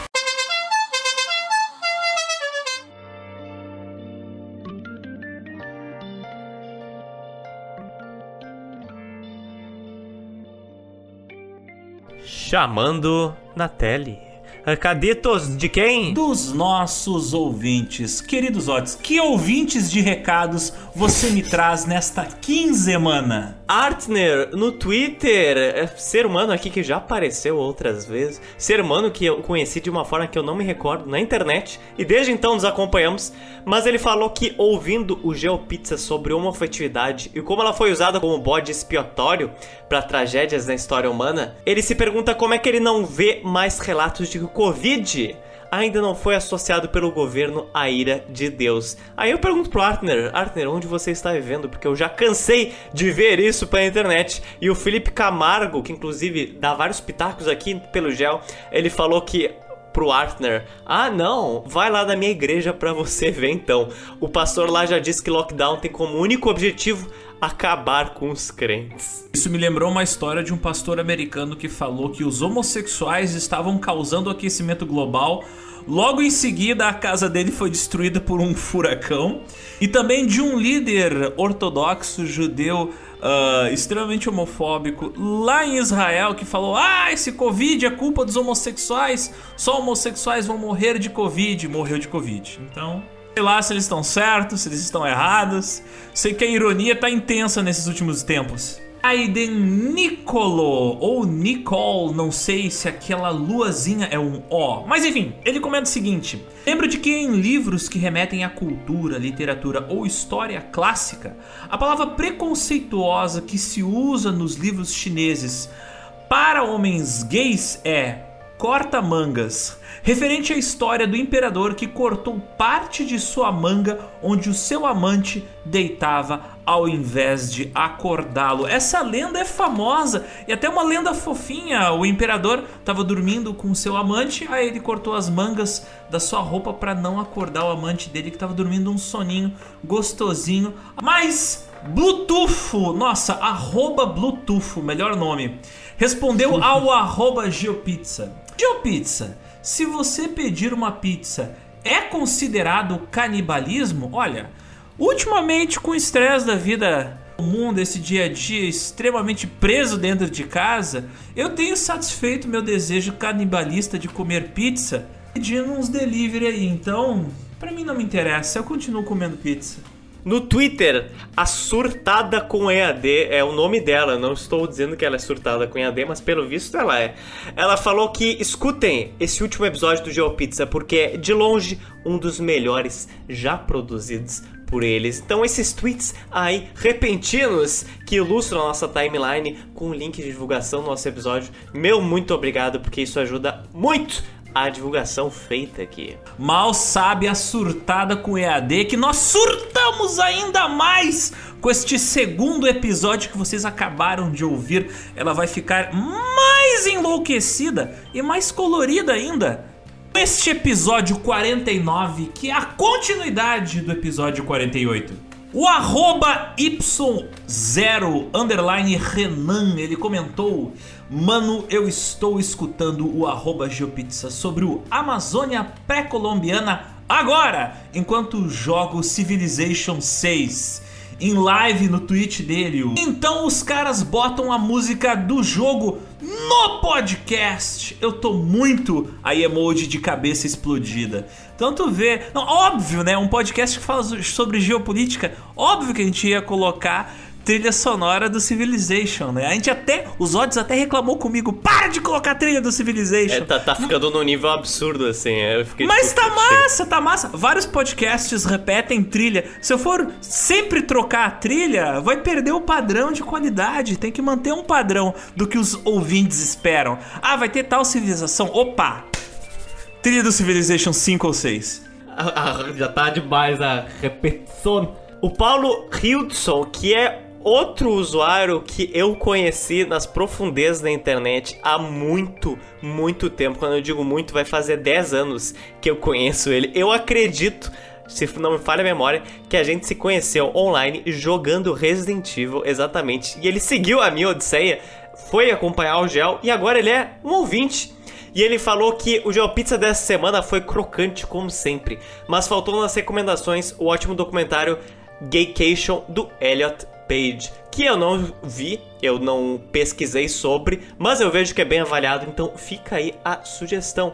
Mas é claro, aqui um quadro destacado homenageando o incrível no Instagram o Henrique Moraes, que ele passou na USP e na primeira fase os nossos conteúdos ajudaram muito ele. E eu perguntei para ele qual foi o tipo de conteúdo que ajudou e ele falou que principalmente o que a gente cobriu na edição dos Aztecas sobre o início da colonização do Caribe, sobre espanhola, sobre os Tânios, sobre Cristóvão Colombo, Haiti, República Dominicana, ajudou muito ele, que é um tipo de conteúdo bem difícil de encontrar em língua portuguesa, tem mais em espanhol e inglês, e isso é bem real, porque essa parte de roteiro, embora seja bem pequena comparada à enorme Odisseia que foi essas duas partes dos Aztecas, essa parte ela é da outro podcast praticamente. Então aí, novamente, parabéns, Henrique. E seja você outro graduado da USP, escute o Joe Pizza. Voltando ao Twitter, Samuel Fi comentou com a gente: fiz do GeoPizza com a bandeira do País Basco e do Reino Unido.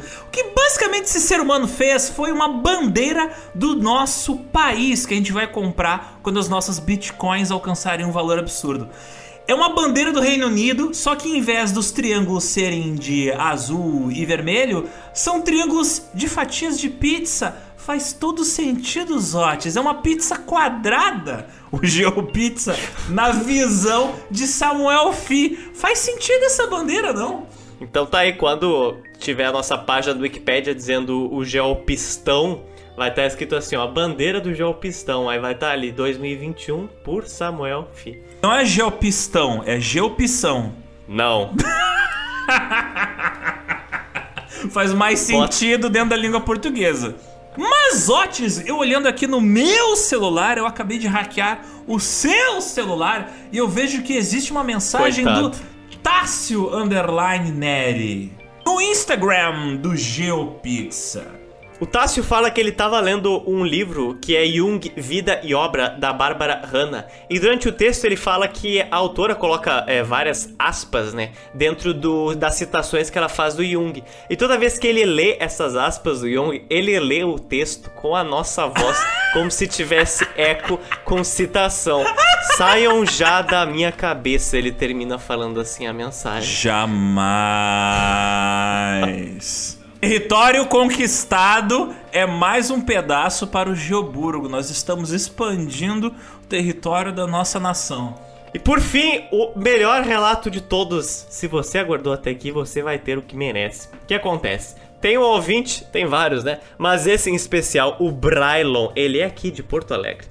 E aí, um belo dia, estava eu trabalhando, infelizmente, e aí o Brian falou: foi na redenção hoje? Aí eu fiquei, meu Deus, o que aconteceu? Eu não. Meu Deus, stalkers estão perseguindo os Otis. Estão me vendo em lugares que não existem, esse é o pior de tudo. Aí eu falei, não, por quê?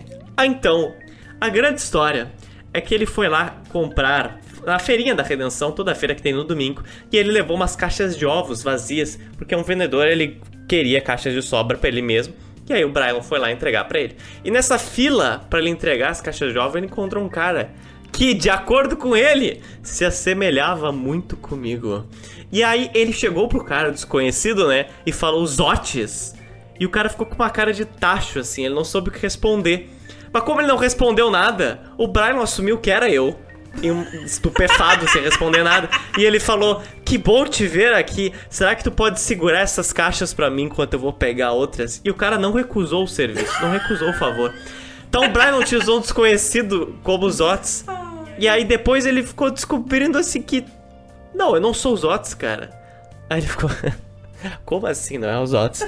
Aí ele, me fa- ele falou que achei que era muito você. Só era um pouquinho mais cheinho, mas achei que poderia ser defeito da câmera. Ou a impressão dela. Aí eu fiquei, olha, Brylon, sinto em te dizer que não. Quando você me ver, não vai restar dúvidas assim, porque assim, ó, se essa pessoa conseguiu fazer te confundir, meus parabéns. Eu espero que tenha sido um cosplay muito bem feito. Ou eu não quero apostar na sua. Como é que dizer? Na sua falta de habilidade ótica. Mas vamos fingir que foi um ótimo cosplay. Então, palmas aí, ó, pro desconhecido que se passou por mim. E fez passar o mico, o Brylon. Brylon, quem sabe uma hora você me veja aí. Ou os Otis já começou a se reproduzir por divisão celular. E aquilo ali. Na verdade era eu mesmo, eu só me fingi pra sair dessa situação. Não, não era eu, de verdade. Que situação. É isso então! Temos uma pizza extremamente colorida, cheia de dor, sangue, mas de luta e resistência, meu querido Otis. Temos uma pizza muito diversa e também muito rica desse período que muitas pessoas já pediram pra gente comentar. E agora nós chegamos chutando a porta dos anos 60, dos anos 70 da ditadura brasileira. Esteja aqui servido vocês.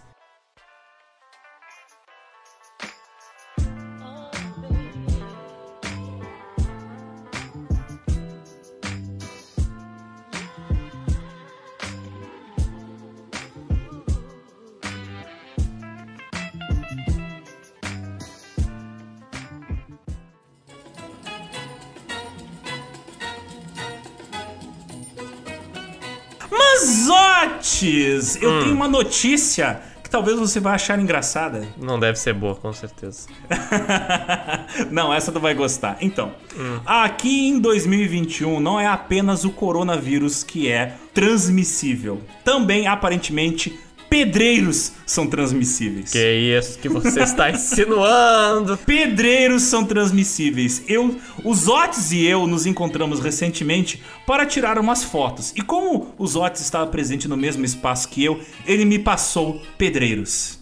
Olha só, me passou pedreiros. Para quem não se lembra, eu vou retomar esse assunto. Em edições anteriores, a gente comentou que os Otis ele anda sofrendo com os pedreiros construindo três obras em volta dele. Faz mais Tre- de um ano, cara. Eu vi esses dias, o Google Fotos me lembrou. Faz um ano que começou as três obras simultâneas na sua casa. Eu, ah, legal, legal, cara. Então, um dia, de repente, eu vejo a galera construindo uma série de aparatos para utilização na construção civil. Já era a premonição do caos. Eu, eu caí quando o fim chega, começa a construir aí. Ah, meu Deus. E aí eu vi, ó, estão instalando um andaime no meu prédio. Ó, esse andaime passa do lado do meu da minha sacada. Ó, o a caserna onde eles gua- guardam todos os os mantimentos, todos os equipamentos, todas as ferramentas de trabalho, é atrás do meu apartamento. Acontece que o andaime faz os pedreiros levitarem. E aí os pedreiros Estava eu um dia almoçando quando eu vejo, eu olho pela porta, pedreiros. Vingar de Leviosa. Trilha sonora do Harry Potter agora. Tan, tan, taran, tan, tan, tan. Os Otis enviou pedreiros pra cá pra, mim, pra fazer eu sofrer, cara. Cara, é bateção de martelo, marreta, arrancação de pastilha o dia fucking inteiro, das 8 às 5 da tarde, velho. É, é aqueles barulhos assim, ó, de marreta batendo na parede. Tá, tá, tá. Eles estão tirando o revestimento do teu prédio, é isso? O inteiro! Ah, cara, que horror, que horror. Não, assim, Assim, não, mas aí, aí entra o plot twist. Por que eu fiquei chateado? Por causa do barulho? Não, eu gosto de barulho. Eu gosto de barulho. Eu durmo com podcast. assim que você reconhece, reconhece psicopatas assim mesmo. Tanto é que os Otis devem ter pensado agora, ah, desgraçado, via folgando em mim, agora finalmente vai sofrer. Que nada. Ah, esses dias os pedreiros bateram na porta da minha sacada. Eles invadiram ali minha sacada, bateram na porta da minha sacada, provavelmente pra poder falar comigo pra eu Sério? afastar. Não, pera aí, pera aí. Ele, eh, pera aí. Os caras subiram na tua sacada, desceram e bateram na tua porta. Na porta da minha cozinha. O que, que eles queriam, cara? Usar um banheiro? Não, eu acho que é o seguinte: ah, o meu apartamento é o único que tem a sacada aberta. Por isso que eu tenho tantos vasinhos plantando cenoura, tomate. Eu tenho. Cara, eu não compro tomate, eu colho, eu colho tomate. E aí eu tenho uns vasos grandes, né, ali, de, com plantas. Várias plantas. Eu tô plantando até abacate. E aí, o que acontece? Os cascalhos da obra caíram dentro dos vasinhos. E eles iam perguntar pra mim, bah, não tem como tu afastar esses vasos, não sei o quê, porque são pesados, acho que uns tem tipo 100 quilos. E aí eu não acordei. Eu tinha virado a noite editando podcast e eu tava com um sono tão pesado que, apesar dos caras estarem arrebentando a parede do lado do meu quarto e estarem batendo na porta e gritando, eu não ouvi, eu só dormi. Depois eu fui descobrir que queriam falar comigo. Tá, e o que, que eles queriam falar contigo, pelo amor de Deus? Não, só, só pedi pra afastar os vasinhos do- dos tomateiros e da cenoura. Nossa, é assim que começa. Daqui a pouco eles vão começar a morar aqui. É com licença, vocês podem afastar suas coisas do seu apartamento. Olha, se o pedreiro for gato, eu topo. Pelo amor de Deus. Não, eu tenho certeza que tá acontecendo um boom da construção civil na pandemia, porque ano passado, né, coordenaram aqui três construções em volta de mim, uma de um lado da rua, outra do outro, uma o vizinho de cima. E aí o prédio da minha amiga que mora do outro lado da rua, literalmente eu vejo o prédio dela pela janela, começaram a remover todo o revestimento dele também o ano inteiro. E foi durante. Esperaram começar assim, pandemia começou, março, começaram a retirar todo o revestimento do prédio dela. Então, assim, você é o próximo. Seu aí, revestimento é o próximo. É, vai ser o inferno, prepare-se. Não é por causa que eu sou imune ao, ao barulho, eu já falei, eu, escu eu durmo com barulho, eu não consigo dormir com silêncio, me, me estressa, me incomoda, me dá insônia. Ah, aí eu coloco sempre um podcast, às vezes com volume alto, e foi até uma benção os pedreiros, porque agora, tipo, eles ah, têm um ritmo, né? Eles têm um barulho rítmico, uma maneira rítmica de arrancar pedaços da parede. Uma sinfonia. Quase, quase um- uma batucadinha assim. E eu durmo uma naninha gostosa ao som da construção civil brasileira. Enquanto o Zote sofre, eu absorvo. Assim começa. Depois não sabe porque tá paranoico aí. Na verdade, os pedreiros são todos criações da sua mente. Não existem pedreiros. Não Olha, existem- talvez, talvez os teus pedreiros sejam os meus. Não não são. existe nem Joe Pizza, na verdade.